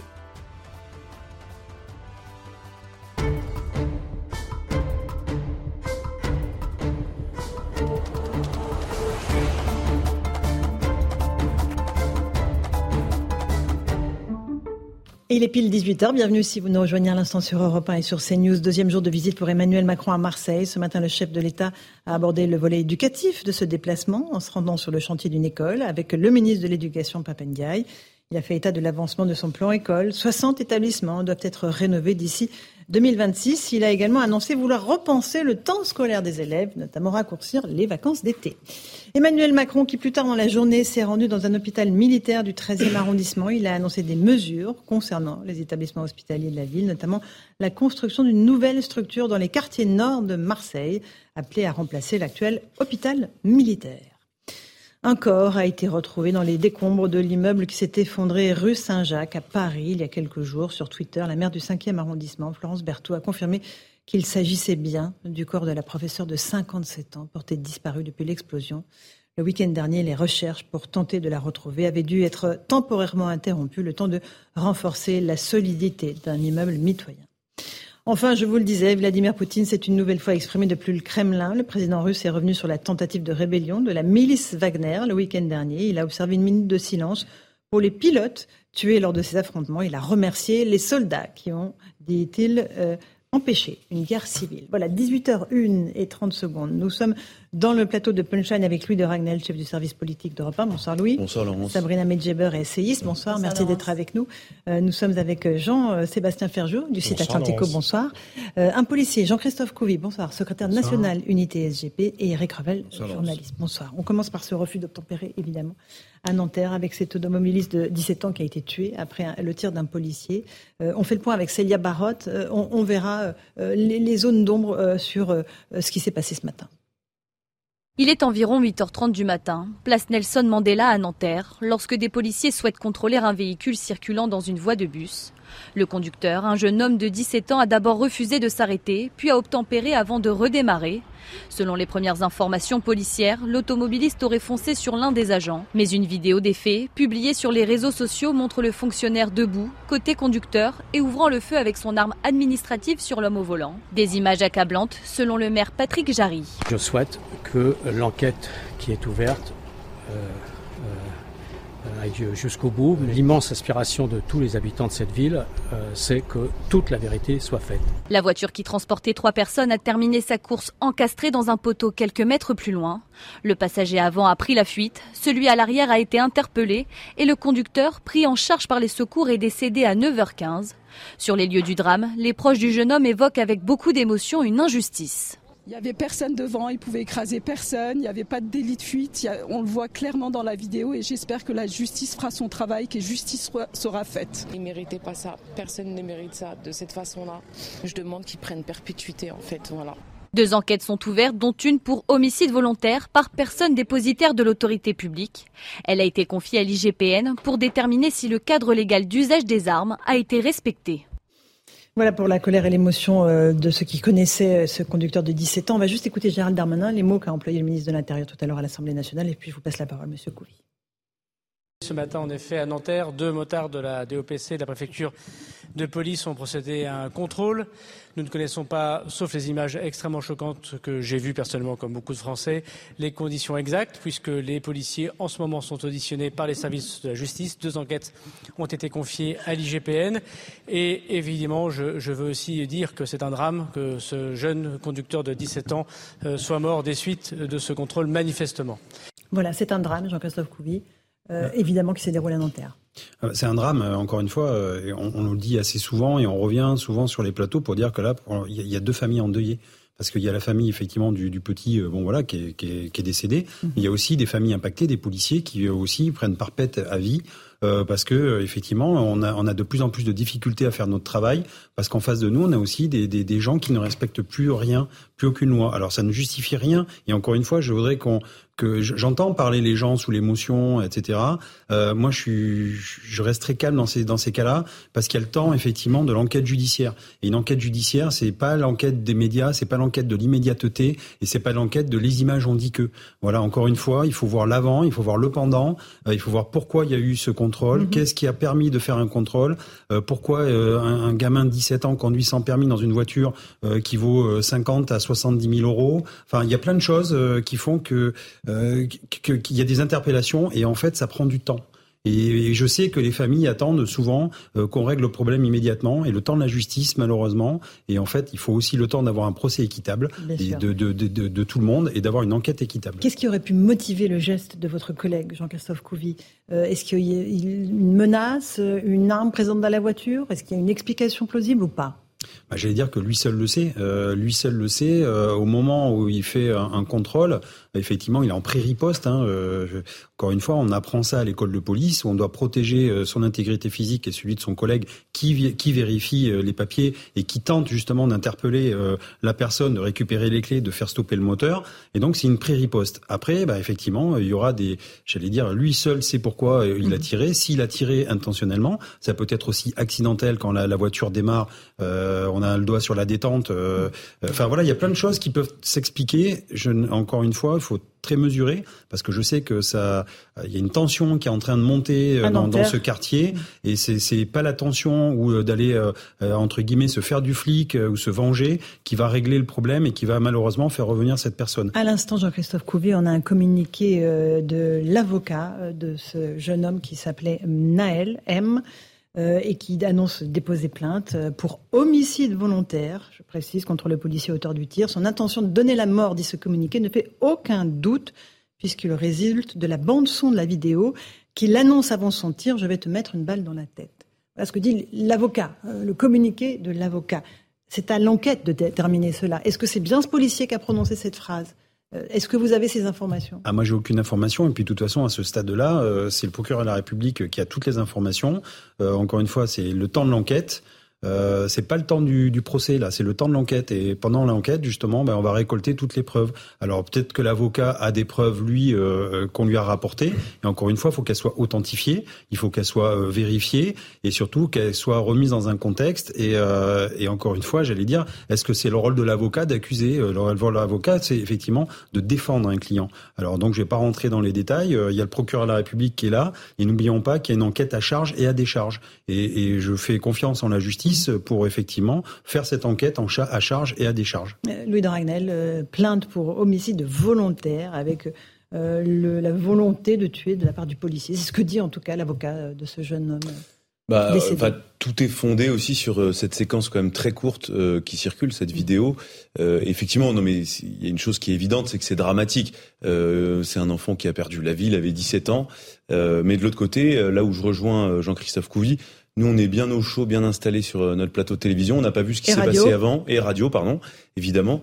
Euh, on ne sait pas ce qui s'est passé avant. Euh, on ne connaît pas exactement le, de, de, quelle manière aussi cette famille est connue des services de police. On ne sait pas ce qui s'est passé dans l'échange qu'il y a eu avec le policier. On ne sait pas ce qu'il y avait dans l'habitacle. Donc il y a énormément de, de points d'interrogation. Et la difficulté, c'est en fait ce qu'il faut, c'est rester. Bien évidemment, il y a le deuil. Il faut respecter le, le deuil. Tout, tout, tout, tout, enfant qui perd la vie, quelles que soient les circonstances, c'est toujours abominable.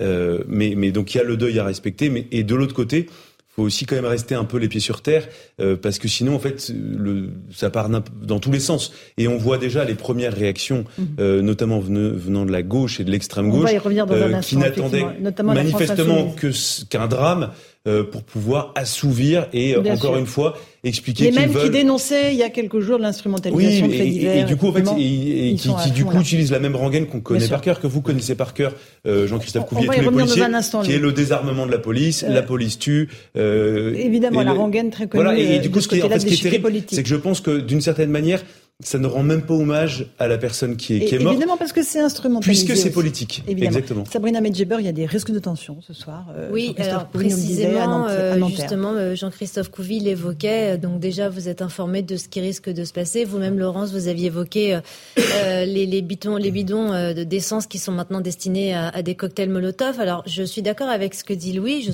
je souscris à ce que vous dites, effectivement, mais il y a évidemment une récupération politique et souvent à géométrie variable parce qu'effectivement, l'extrême gauche a plutôt tendance à choisir ses bourreaux et ses victimes. En l'occurrence, ça fait déjà quelques années qu'elle essaye de sponsoriser et d'instiller un discours euh, anti-flic, la police tue, la désobéissance civile, enfin tout un tas de, de, de paradigmes et de ruses sémantiques que l'extrême gauche euh, utilise habilement justement pour satisfaire un électorat, l'électorat qui est présent à 69% dans les banlieues, où se situent précisément ces logiques de territorialisation, ces logiques d'état de siège, ces logiques de vengeance, ces logiques de réputation par la violence au nom d'un groupe pour satisfaire justement un épiphénomène concernant un individu, ça fait 40 ans que ça dure. Je veux dire, le discours de l'extrême gauche, c'est un adjuvant. Mmh, mmh. Mais la réalité anthropologique de ces quartiers, ça fait des années, en réalité, que, que à, laquelle on, on, que, que l'on voit, hein, que l'on observe euh, depuis maintenant donc des années, comme je viens de le dire.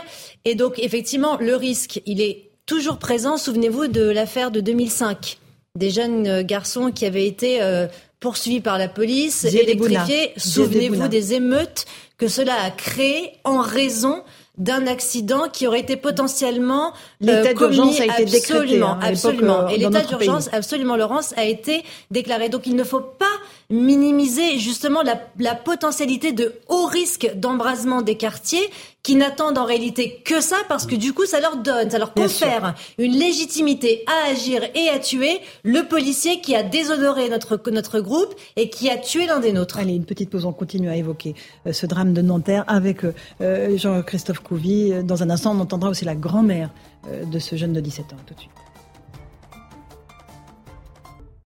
18h16, on se retrouve en direct dans Punchline sur CNews et sur Europe 1. On revient sur ce refus d'obtempérer dramatique à Nanterre avec ce jeune de 17 ans qui a été tué par un tir de policier lors d'un refus d'obtempérer. Euh, on va écouter la, grand-mère euh, de ce jeune homme qui estime qu'il n'avait rien à se reprocher. Écoutons-la. Mon petit-fils, il est mort. Ils ont tué mon petit-fils et je vais être bien. Je suis pas bien, moi, du tout. Je suis pas bien. Je suis contre le gouvernement, moi. Je me suis pas bien, mon fils. Je suis bien. Ils m'ont tué mon petit-fils. Ils m'ont esquinté mon petit-fils. Moi, je m'en fous de tout le monde. Je m'en fous maintenant de tout le monde.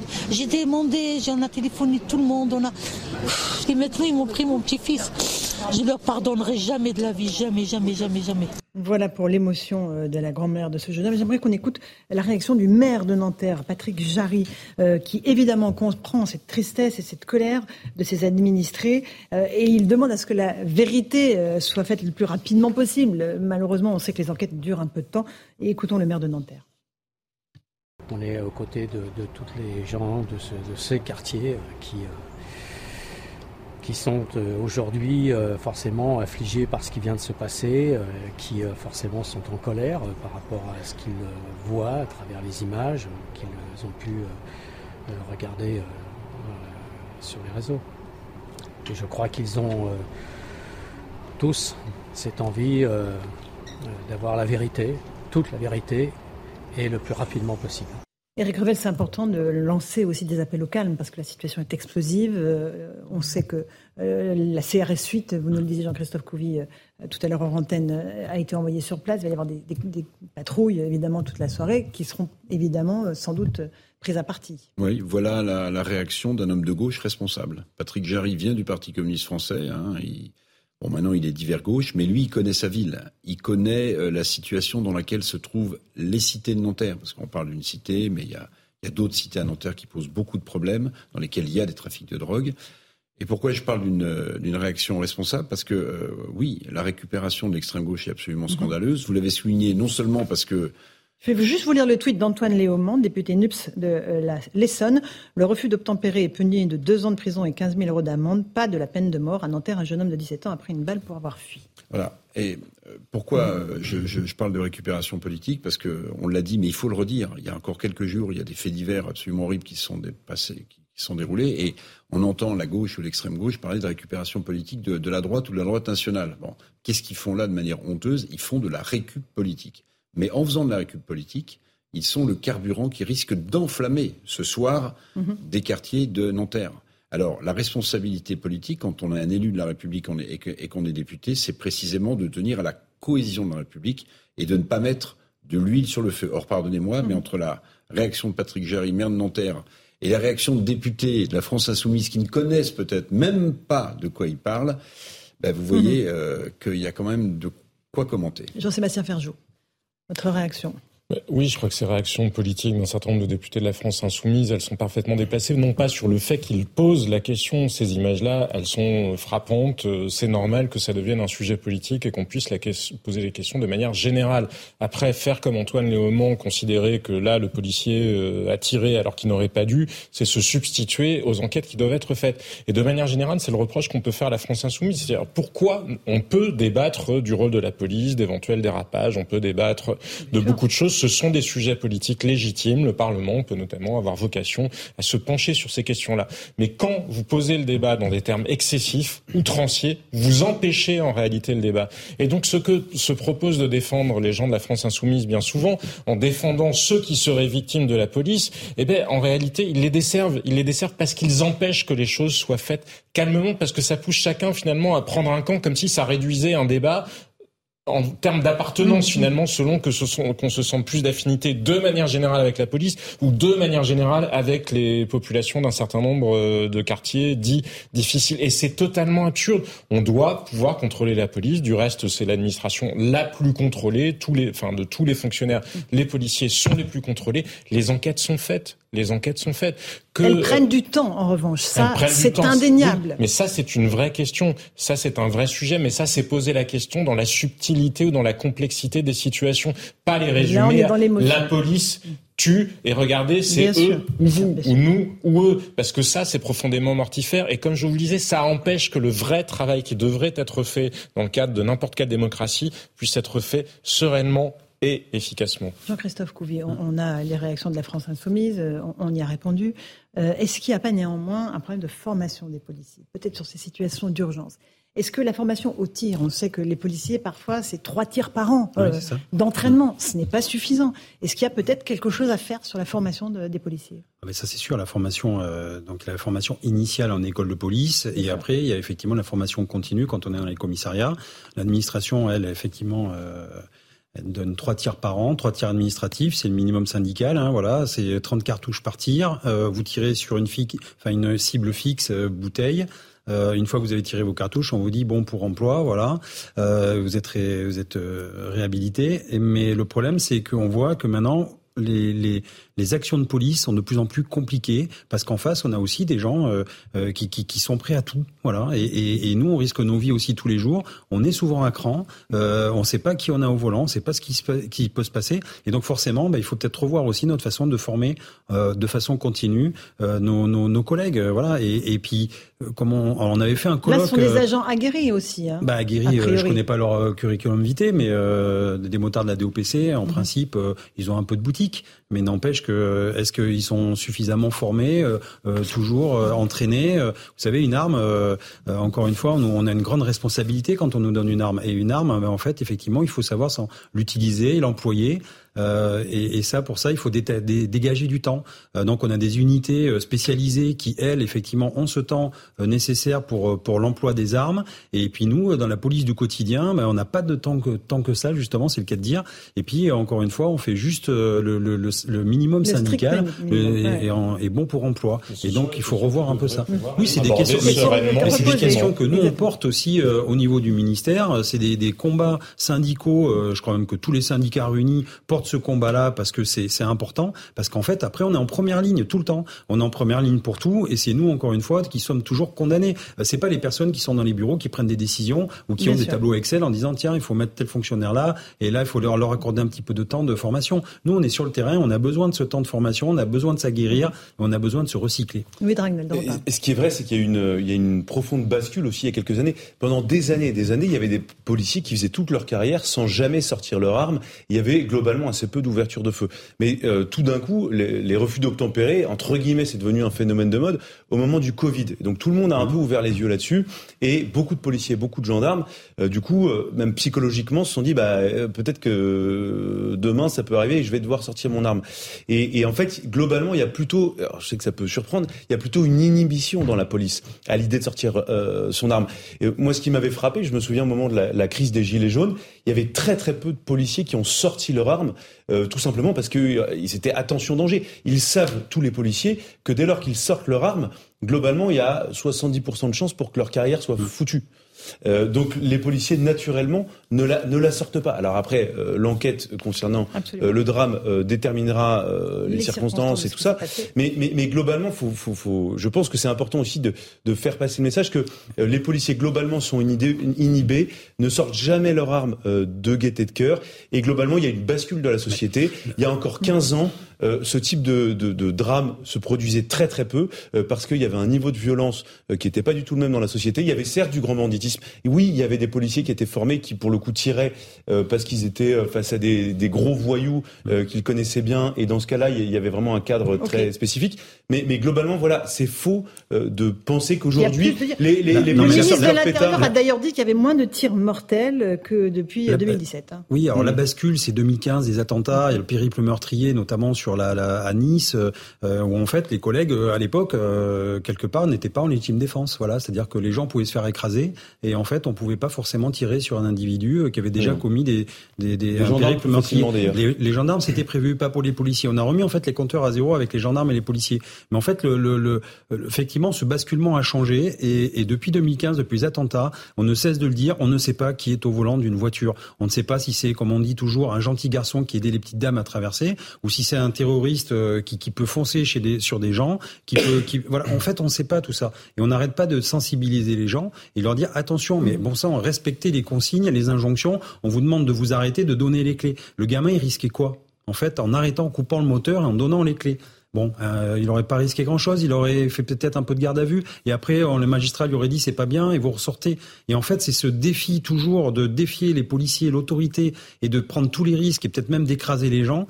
Euh, je, je, je, c'est ça je comprends pas non plus. Et à un moment donné, il faut aussi penser à ça. Alors moi, j'appelle les forces politiques, et notamment LFI, à aller dans la rue quand il y a aussi des règlements de compte, et, non pas attendre que ce soit des policiers euh, et d'aller toujours dans la rue quand les policiers sont mis en cause. Voilà. Et ben eux aussi, euh, je crois qu'il y a assez de morts. Il y a plus de morts avec des, des, des règlements de compte en France dus à la drogue. Et j'aimerais bien les voir un petit peu aussi dénoncer en disant les dealers tuent, la drogue tue, etc. Mm. Voilà. Et c'est, c'est et, et, franchement des tweets comme ça, comme Monsieur Léaumont, bah, c'est niveau zéro encore une fois. Pas délit de fuite. Non mais non mais c'est même pas ça. Je veux dire, ça lui sert à quoi faux. Encore une fois, c'est vraiment électoraliste et au lieu de baisser l'attention et de dire attention, on respecte la, la, la loi, la loi elle est comme elle est, ben on remet de l'huile sur le feu. Voilà, ben, ça sert pas à grand chose. Juste un ordre de grandeur, c'est environ 28 000 refus d'obtempérer en très forte mhm. augmentation euh, sur ces euh, dernières années. Et l'année dernière, me semble-t-il, 200 200 tirs, ça ne veut pas dire 200 morts, hein, je crois que de mémoire, sur de, 2022, il y a eu 13 morts, 200 tirs, mais ça donne la proportion, c'est-à-dire considérer que les policiers, face au, refus d'obtempérer, seraient devenus des espèces de cow-boys euh, sans aucune inhibition ni maîtrise, c'est parfaitement faux et ça ne reflète pas, puisque le nombre de refus d'obtempérer véritablement dangereux, c'est plus de 5000, si je me souviens bien, c'est entre 5 et 6000. Donc on voit très bien que 200 tirs, ça reste une proportion quand même minime et c'est heureux euh, des refus d'obtempérer. Mais c'est pour ça que décrire la réalité de manière euh, délirante, ça n'est encore une fois pas une bonne manière de servir euh, le contrôle même de l'action policière. Sabrina Juste euh, pour revenir au tweet de, de, de Antoine Léaumont, il parle de peine de mort, donc il va mhm. quand même très loin. Je l'ai jamais entendu parler de peine de mort sur Sarah Halimi, par exemple, ou sur Lola qui a été tuée par une personne qui était en situation irrégulière. Donc la peine de mort, c'est simplement quand ça les arrange concernant les personnes qui les arrangent. Maintenant, ce que je voudrais dire par rapport à ce que vous disiez, monsieur, monsieur Couvry, c'est que effectivement, on observe qu'il y a une inégalité dans la formation par rapport à l'évolution de la sociologie de la violence dans les quartiers.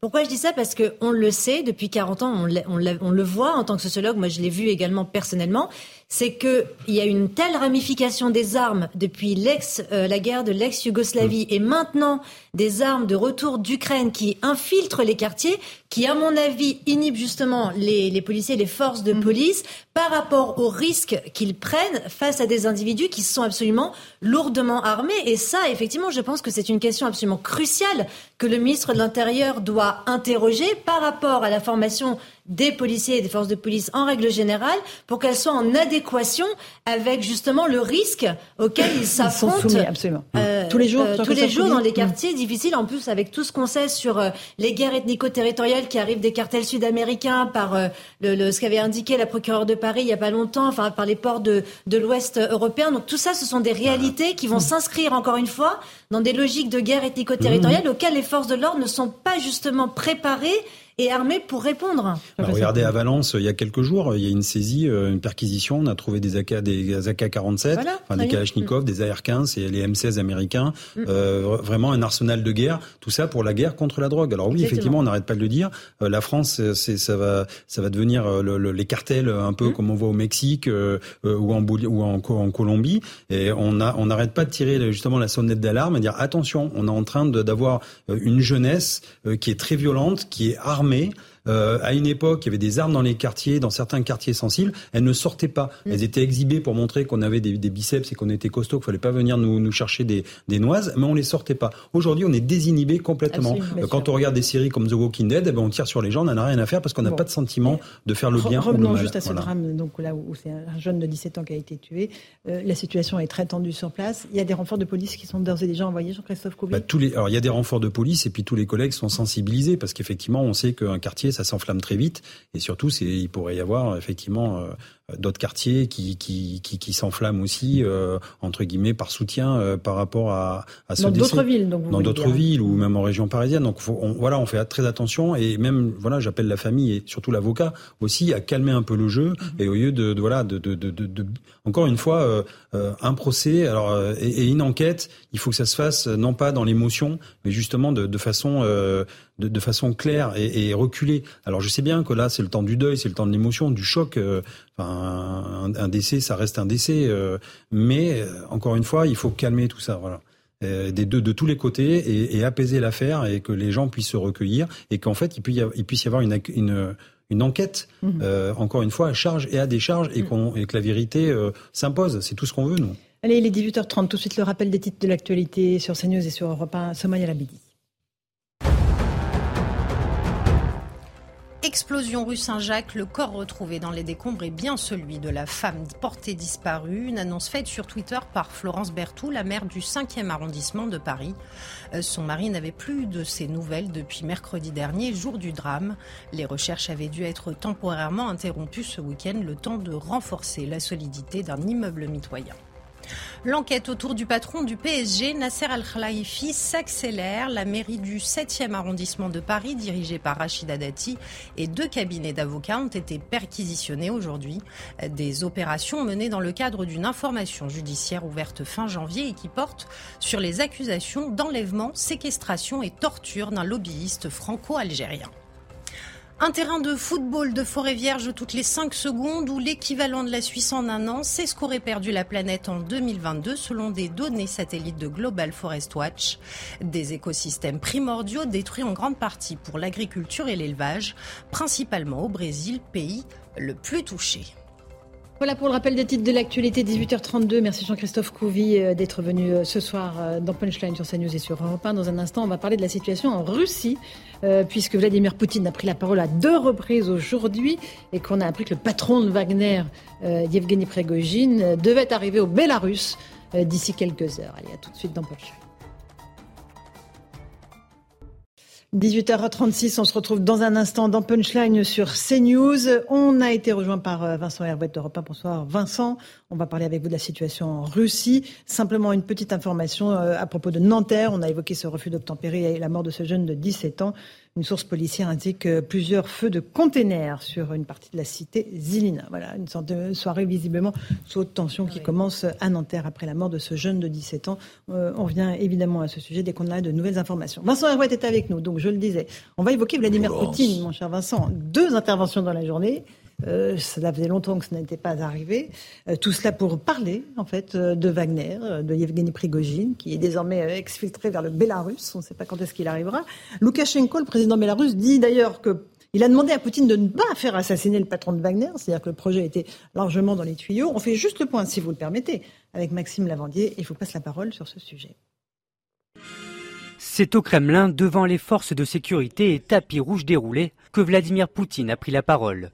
Le leader russe a commencé par remercier ses soldats qui ont, selon ses termes, empêché une guerre civile face aux rebelles de la milice Wagner. Vous avez défendu l'ordre constitutionnel, la vie, la sécurité et la liberté de nos concitoyens, sauvé notre patrie de turbulences. Dans les faits, vous avez empêché une guerre civile. Un combat héroïque de ses troupes, même s'il a admis des pertes dans ses rangs, des soldats auxquels le président a voulu rendre un dernier hommage. Dans une deuxième allocution, Vladimir Poutine s'est penché plus longuement sur le cas de la milice Wagner. Il indique qu'elle est financée entièrement par l'État russe. Je tiens à ce que vous le sachiez tous. Le soutien à l'ensemble du groupe Wagner a été entièrement assuré par l'État. Rien que de mai 2022 à mai 2023, l'État a versé à Wagner près d'un milliard d'euros pour la maintenance et les paiements incitatifs. Si le Kremlin a confirmé la levée de l'enquête sur Evgeny Prigogine, le chef de la milice, mis à part un message audio, n'a pas été vu depuis la fin de sa rébellion. Vincent Herbert, pourquoi est-ce que Vladimir Poutine euh, décrit avec tant de précision face aux Russes le fait que ça lui a coûté extrêmement cher d'entretenir Wagner, un milliard d'euros par an, dit-il euh, C'est pour le décrédibiliser? C'est paradoxal cette, euh, cette revendication, d'autant que, en fait, la, traduction véritable, c'est qu'il dit, euh, on va vérifier qu'il, que rien n'a été volé ou peu volé. Peu volé. ce, qui, ce qui est admirable dans un pays qui est quand même extrêmement corrompu, c'est vrai, qu'il le reste, même a des efforts ont été faits. Alors, euh, ce qui est important dans ce qu'on vient de voir, c'est, le décor, en fait. Il parle dans cette espèce de, de, de décor écrasant, de funérarium euh, solennel, très, très, soviétique de forme. C'est l'État, il a besoin de se montrer, il a besoin de s'exhiber. On est dans une guerre très curieuse, où les acteurs sont à la fois très dissimulés, pour pas dire vicieux, c'est du billard à trois quatre bandes à chaque fois, mhm. et en même temps, donc très très secret, très dissimulé, et en même temps très exhibé. Que ce soit Zelensky, que ce soit Prigogine, ce sont des gens qui n'arrête pas de se mettre en scène. Et Poutine est un peu euh, old-fashioned, il est un peu, il est un peu vieillot par rapport à, par rapport à ces mhm. deux, euh, ces deux créatures euh, qui ont une sorte de génie du marketing politique. Mais bon, lui, il s'appuie sur l'État, et donc on a eu cette, ces deux prises de parole aujourd'hui. Et sur le fond, qu'est-ce qu'il dit? Ben, Il dit, on a évité de faire couler le sang russe, c'est Louis XVI hein, mhm. qui, qui revendique sa faiblesse et en même temps qui rend hommage à l'armée. C'est l'armée qui nous a sauvés.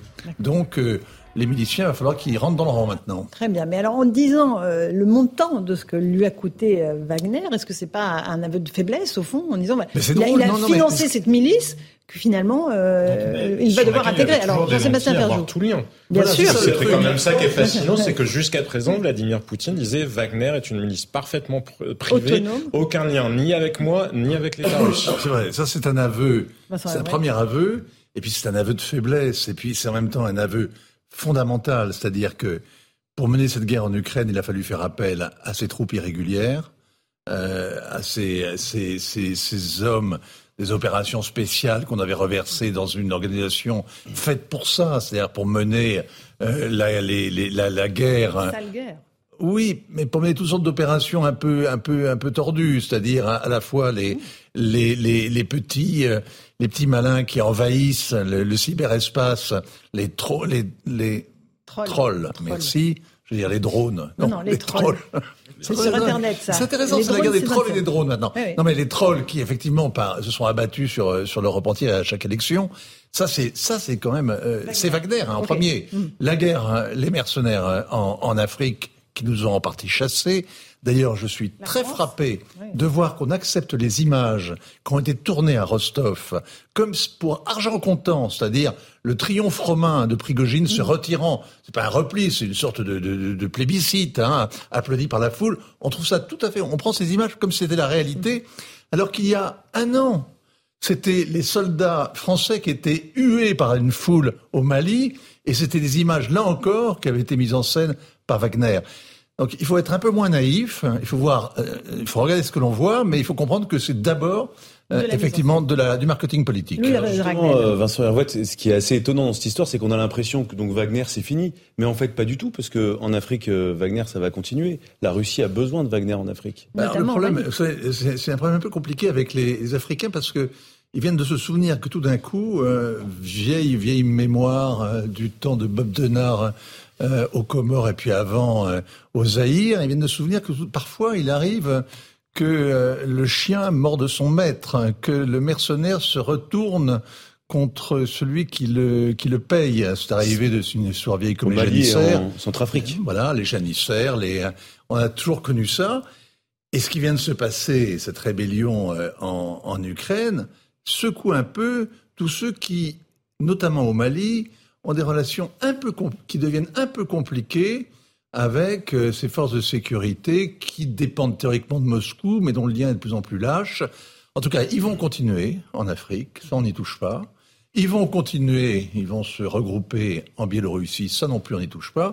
D'accord. Et les autres, eh bien il faudra qu'ils rentrent dans le rang. C'est la grande géopolitique, ça Vincent Non, la, la il y relation... 5, 6 000 hommes importants qui vont faire la guerre en Ukraine. La relation Prigogine-Poutine, elle, est très intrigante. Euh, ils ne sont pas mariés. Ils ne sont pas mariés. On l'a appelé le cuisinier de Poutine.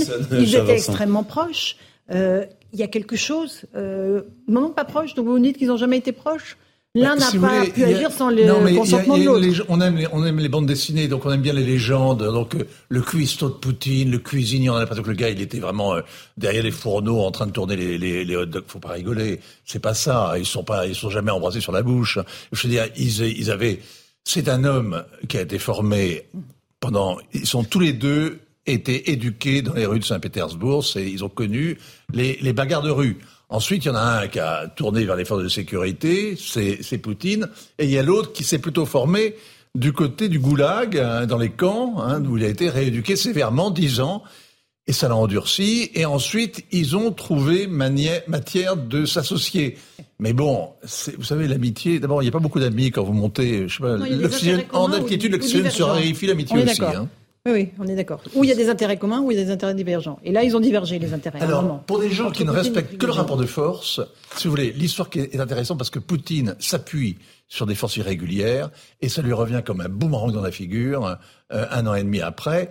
Et doublement aujourd'hui. Parce qu'aujourd'hui, alors là, il y a toujours un fier à bras qui, euh, qui, qui fait des siennes. Et aujourd'hui, c'est le Alexandre Loukachenko. Le président bélarus. Génie ou laquais alors ah, C'est formidable. Génie ou laquais c'est le moujik de service, c'est l'ancien patron de Kolkhoz, c'est le type qui, il y a trois ans, aurait dû être renversé par la, par la révolte. Euh, en... Et d'ailleurs, il y a eu un moment d'hésitation au Kremlin où, visiblement, ils se sont dit, mais après tout, euh, ce, ce Loukachenko, il n'arrêtait pas d'essayer de faire l'indépendant, de jouer l'indépendant, de s'affranchir. Et si on le laissait tomber qu'on mettait un homme à nous? Et puis finalement, ils l'ont repêché. L'autre était à plat ventre et totalement servile. Et maintenant, aujourd'hui, non seulement on lui a filé un rôle de médiateur, mais alors il en abuse et devant les siens, il a expliqué qu'il avait donc conseillé à Poutine de ne pas assassiner euh, Prigogine, ou du moins pas tout de suite. La double ration de polonium attendra. Et puis il lui a dit aussi, euh, nous avons été débordés. Il parle d'un nous de majesté quand il parle de ce qui s'est passé avec Prigogine, dit on a mal géré ça, comme s'il était associé, comme s'il était associé à la direction. Alors Vincent, ou Jean-Sébastien peut-être. quasiment 20 ans qu'il a signé un traité d'union avec la Russie et qu'il a réussi à ce qu'il ne soit jamais mis en œuvre en jouant à l'idiot du village. Mais Loukachenko, vous vous souvenez au début de l'invasion aussi, il avait dit non, non, euh, pas depuis la Biélorussie, etc., en se débrouillant pour que derrière lui, il y ait les plans de l'intervention russe depuis la Biélorussie. Il joue toujours, comme si c'était une gaffe, à l'imbécile et il tire toujours, toujours son épingle est-ce que Vladimir Poutine a l'intention de faire assassiner Prigogine Loukachenko, dont on parle à l'instant, dit qu'il a demandé à Poutine de ne pas le faire assassiner. Voilà, euh, on se doute bien que c'est une arrière-pensée. Hein il lui a dit euh, on, peut le buter, mais évite de le faire. La première fois, non. La deuxième fois, on verra. Mais bon. D'accord. C'est une tradition. C'est ce qu'il dit à son, c'est ce qu'il dit à son entourage et qui est retransmis par la chaîne Telegram liée à la présidence euh, biélorusse. Alors là, on est vraiment dans une sorte de, de, de, de feuilleton. Il aime beaucoup les feuilletons américains. Euh, Lukashenko, il adore ça. Il regarde les séries. Il a trop vu euh, les, les, séries mafieuses et, et, vraiment, il reprend à la fois le discours puis en même temps, c'est une sorte de concours de virilité. Depuis 48 heures, depuis la fin à laquelle on ne comprend rien, parce que le cœur quand même, le, le cœur de l'affaire, c'est quand même ça. C'est-à-dire qu'on ne connaît pas, on ne sait pas très bien pourquoi Prigogine est parti à l'assaut, et on ne sait surtout pas du tout les termes de l'arrangement, de mhm. l'arrangement qu'ils ont négocié. Donc, il y a une partie véritablement énigmatique. Mais en tout cas, ce qu'on voit aujourd'hui, c'est que euh, Poutine s'est appuyé sur deux subalternes douteux, sur deux qui aujourd'hui lui font payer ça très cher. Mais la vie de Prigogine est menacée. Donc si le président Loukachenko demande à Poutine euh, publiquement de ne pas l'assassiner. Euh, en Sicile, on dit, il y a un proverbe qui dit la vie c'est comme un bouton sur la veste. Eh ben, la vie de Prigogine, à mon avis, elle est effectivement un peu fragile. Il est un peu doit mal dormir la nuit, ce gars-là. Bon, euh, Jean-Sébastien chose qui, je trouve assez frappant, puisque Vladimir Poutine a multiplié les interventions, à aucun moment il n'a commenté ce qui était quand même... On ne sait pas si c'est pour ça que Prigogine est intervenu, mais en tout cas, il a porté ce discours-là, parce que lui n'a pas parlé de mutinerie, mais de marche pour la justice, en disant la guerre n'est ni... Enfin, c'est ni fait ni à faire, c'est mal géré, les soldats ne, ne, sont pas protégés, n'ont pas les bons armements, pas les bonnes euh, munitions. Vladimir Poutine, à aucun moment, ne s'est prononcé justement sur ce cœur d'accusation Cette guerre est à la fois infondée et malmenée. Il a totalement zappé ça en ne retenant que la marche. Mais bien sûr que c'est son intérêt de le faire. En revanche, ça a été mis dans le débat public russe quand même. Et oui, mais euh, non, mais la réponse de la réponse de Poutine elle, cet après-midi hein, avec euh, cette cette espèce de petite prise de d'armes là. Euh, magnifique. C'est-à-dire qu'il dit à l'armée, vous avez sauvé la nation. Et l'armée, de son côté, commence à dire, oui, il y a des âmes perdues, il y a des soldats qui se sont égarés, mais ils ont, on ne leur en voudra pas, leur patriotisme les sauve. Ils pourront réintégrer aujourd'hui. Il y a 5 à 6 000 hommes qui sont aguerris hein, dans, Wagner. Il y a les repris de justice, il y a la, il qui sert de chair à canon, mais il y a aussi 5 à 6 000 professionnels euh, qui sont d'anciens officiers ou d'anciens sous-officiers. Il n'y a pas de sous-officiers, mais d'anciens soldats, en tout cas euh, des vétérans euh, de l'armée russe, qui doivent, qui ont à choisir soit de réintégrer des régiments, soit de partir en exil ou de, ou carrément partir dans le civil. Mais il y a la volonté quand même de les réintégrer. Et on dit, mais ces âmes perdues, euh, il y avait sûrement l'Occident derrière pour les manipuler. Et ça, c'est quand même la grande idée. Et d'ailleurs, c'est peut-être pas totalement faux, puisque, puisque euh, les services américains prétendent avoir su qu'un jour à l'avance ce qui allait se passer, et on a toute raison de les croire, puisque après tout, ils étaient les seuls contre tous les spécialistes à annoncer la guerre. En Ukraine. On va écouter, si vous voulez, euh, Louis de Ragnel, d'abord Catherine Colonna, la ministre des Affaires étrangères, euh, qui donne la, vision de la France de cette affaire dont on ne connaît pas vraiment les, les tenants et les aboutissants. Elle estime en tout cas que ça montre les failles russes. Écoutez-la. Ces événements euh, du week-end recèlent de nombreuses zones d'ombre et sans doute leurs conséquences n'ont-elles pas fini de se faire sentir. Mais ils ont, à l'évidence, mis euh, en lumière euh, des fissures, des fractures et même, j'ai déjà utilisé l'expression, des failles au sein du système russe. Et celles-ci sont très largement dues à la guerre que fait la Russie à l'Ukraine. Alors d'abord, je le répète, nous n'avons en rien l'intention de nous émisser dans ce qui est une affaire intérieure russe. Mais notre responsabilité, notre responsabilité reste plus que jamais de continuer d'être extrêmement vigilants et de continuer à aider l'Ukraine à se défendre. Vigilance et aide qui sont plus que jamais nécessaires dans ce moment d'instabilité nouvelle, instabilité qui est causée par la Russie et dont elle-même commence à voir les conséquences sur elle-même. Vincent Herbouet, on entend la ministre des Affaires étrangères qui dit on continuera à soutenir l'Ukraine. Évidemment, ça, ça, ça va sans dire. Mais, en fait, la, question, c'est est-ce que ça avantage l'Ukraine, ce qui s'est passé en Russie ou pas? En rien sur le terrain, pour l'instant. Ah, a priori, ils n'ont pas replié de troupes, semble-t-il. Moi, je peux vérifier ça, mais il semblerait qu'ils n'aient replié aucune troupe de la ligne de front, donc euh, ils n'ont pas fragilisé leur défense. Mais c'est vrai que c'est l'issue hein, de, de, de cette, cette, épreuve de force en Ukraine qui décidera du sort de Poutine et de Prigogine au bout du compte. Ce qui est intéressant quand même dans la, on sent à quel point Catherine Colonna est, retenue. Hein. Elle, garde pour elle ce qu'elle sait, hein, ce que les services de renseignement savent, euh, mais euh, on sent bien que côté occidental, tout le monde a soudain, soudain, mesuré à la fois la fragilité hein, du régime et le risque que représentait euh, au moins, Poutine, c'est un vieux diable, mais on le connaît depuis le temps qu'on le fréquente. Et il vaut mieux avoir un vieux diable que d'en avoir de nouveaux, beaucoup plus féroces et qu'on ne connaît pas. Et puis la deuxième chose, c'est que euh, c'est-à-dire qu'on s'est aperçu tout d'un coup. de santé contre, on s'est tout d'un coup aperçu que si Prigogine prenait le pouvoir en Russie avec euh, à sa disposition les, centaines, voire milliers de, de, de ogives nucléaires à sa disposition, c'était un danger extrêmement grave. Oui, sauf que bon, ils sont pas disponibles comme ça. Hein. C'est, on va pas, c'est, pas, c'est pas euh, open bar hein, avec les, les. Non, je veux dire, il n'y a pas eu de menace, il n'y a pas eu de risque, mais évidemment, ce qui pose, après tout l'éclatement de la Russie en, en 27 euh, républiques qui se dévoreraient, ça réjouirait les Polonais et ça n'inquiéterait personne s'il n'y avait avait pas cet arsenal nucléaire. Oui, bien sûr, on peut pas se permettre de, de, de faire un pari comme ça hypothétique sur l'avenir, mhm. parce que tout ce qu'on a vu, et ce qui est extraordinaire, hein, il faut mesurer ça, c'est que Prigogine, le boucher Prigogine, le voyou, cet homme qu'on nous présentait comme l'abomination, vraiment le, le, mal incarné, hein, avec euh, ses, ses, sbires assassinant à la masse les, les hommes qui avaient trahi et se mettant en scène. Prigogine, il a reçu le soutien ce week-end de Khodorkovsky. Vous savez, vous vous rappelez l'oligarque qui, qui, a été condamné en, Sibérie et qui maintenant vit en Suisse. Khodorkovsky s'est rallié à Prigogine. Navalny, le hmm. prisonnier qui est une sorte de masque de fer, qui est le prisonnier du, du Kremlin, qui est soumis à, héroïquement. Il vient de déclarer que Poutine est une menace pour la Russie. Oui, ça, l'Europe aussi a dit ça aujourd'hui. Mais bon, l'Allemagne a dit ça aujourd'hui. Mais le, le, les deux hommes, ces deux hommes-là, se sont ralliés à Prigogine. pour des questions de circonstances. Parce qu'on sait bien que Navalny n'a aucune sympathie objective pour euh, M. Prigogine. Non, mais oui, mais bon, sauf que vous avez bien conscience que c'est pas un démocrate qui va prendre le pouvoir ah si Poutine tombe. Hein. On est bien d'accord. C'est pas un libéral, social-démocrate. Euh, euh, pratiquant la parité, et avec un bilan économique. Non, ce sera un militaire, ce sera un homme de, de, la force, mm, mm. euh, des organes, comme on dit là-bas. Dernier mot, Vincent, cet emballement médiatique tout le week-end. Euh, tout le monde s'est pris à penser que Vladimir Poutine pouvait tomber. Ah, pas du tout. formidable. Moi, j'adore. Il y a eu une espèce d'emballement. on ne sait rien. Donc, on part du principe qu'on ne sait pas grand-chose que la Russie. Mais on s'emballe. Est une énigme, etc., etc. Mais alors, les, variations de la variation de température sur les plateaux, euh, le brouillard de la guerre s'abattant sur les bateaux fait dire à des gens tout et exactement son contraire une demi-heure après dans une.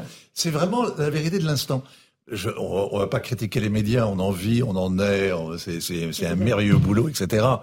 Mais franchement, sur il y a des mots franchement, sur la Russie, franchement, sur la Russie, il y a, c'est extraordinaire. On entend tout en même temps, et, et, par les mêmes. Des espions du KGB, il y a tout. Ceux qui parlaient de coup d'État, non mais après il y a le choix des mots. C'est-à-dire qu'à aucun moment il y a eu de coup d'État. Il n'y a pas de généraux qui ont fait défection.